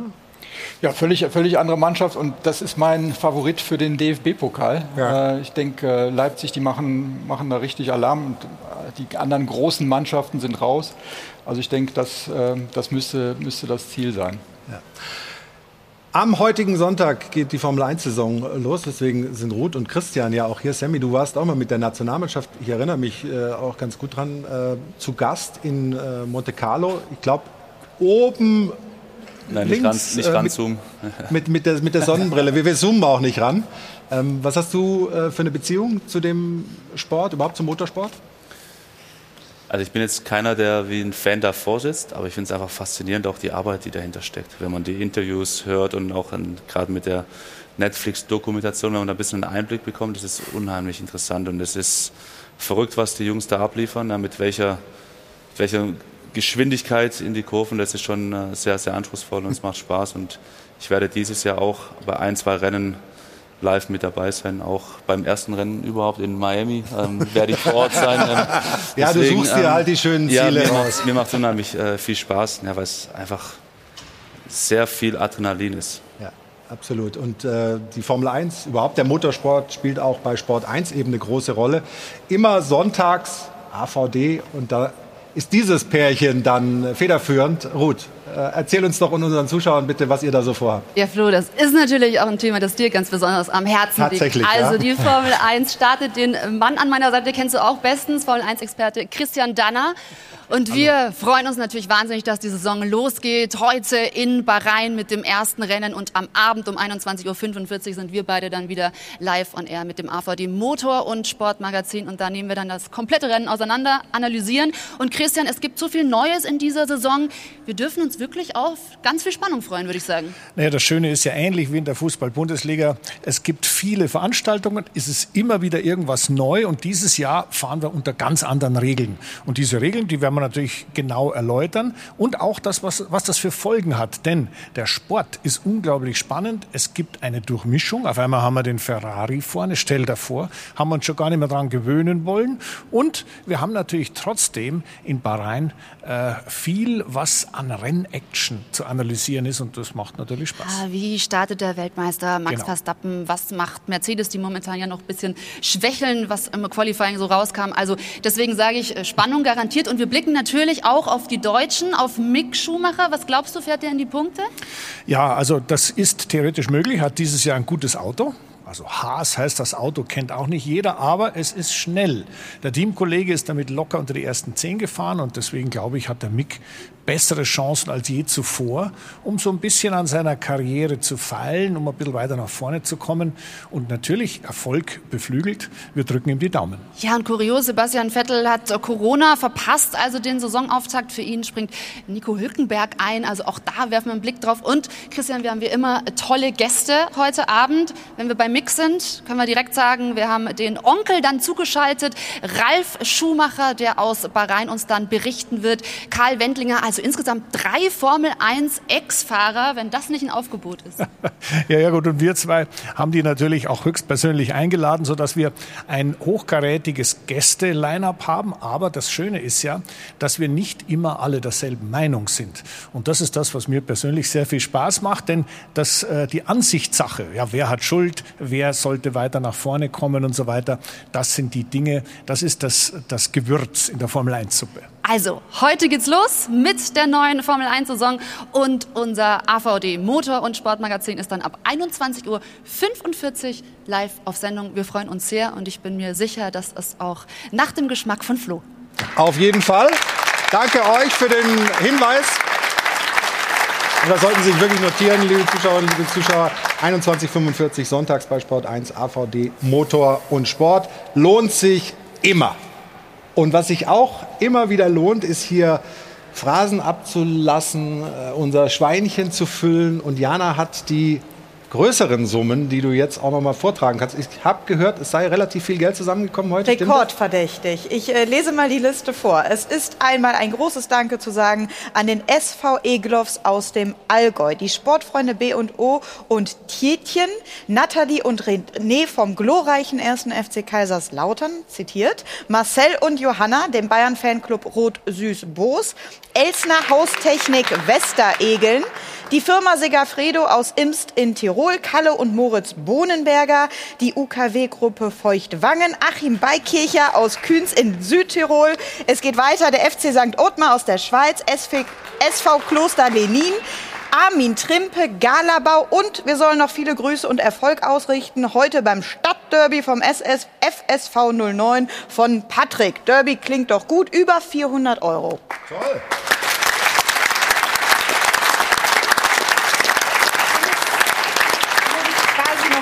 Sache nachreichen, denn wir wollen natürlich auch noch hören, was Sie zu Hause zu unserer Frage der Woche am Dopafon gesagt haben. Kann, Hert, kann Magath, so rum, die Hertha tatsächlich vor dem Abstieg bewahren?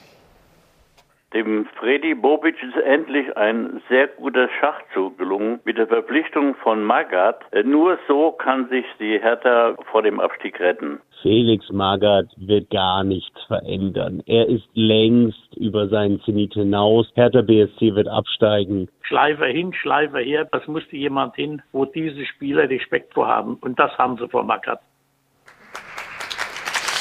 Ja, das ist äh, in Berlin mit Magath so wie bei Türkgücü Osnabrück mit Mario Basler. Da ist deine nächste Station als großer Trainer. Damit wollen wir es hier für heute bewenden lassen. Ich bedanke mich recht herzlich für Sami Kedira. Erste Mal zu Gast hier im äh, Doppelpass. Dankeschön für den Besuch, war toll. Euch allen natürlich auch vielen Dank. Hat Spaß gemacht, wir haben ein bisschen überzogen, aber das fangen wir auf bei uns im Programm. Jetzt kommt Bundesliga pur und dann haben wir noch einen richtig, richtig großen Sporttag. 15 Uhr die Basketball-Bundesliga, Bamberg spielt dann Handball, Länderspiel Deutschland, Ungarn um 17 Uhr und um 19 Uhr das Pokalfinale. Volleyballfrauen, Stuttgart gegen Dresden. Also bleiben Sie bei uns bei Sport 1. Nächsten Sonntag gibt es wieder eine Sendung. Dann geht es um die Nationalmannschaft, Länderspielpause. Wir sind gespannt, was wir dann für Sie haben. Aber wir geben uns alle Mühe, dass das wieder eine interessante Sendung wird. Schönen Sonntag noch. Tschüss und auf Wiedersehen.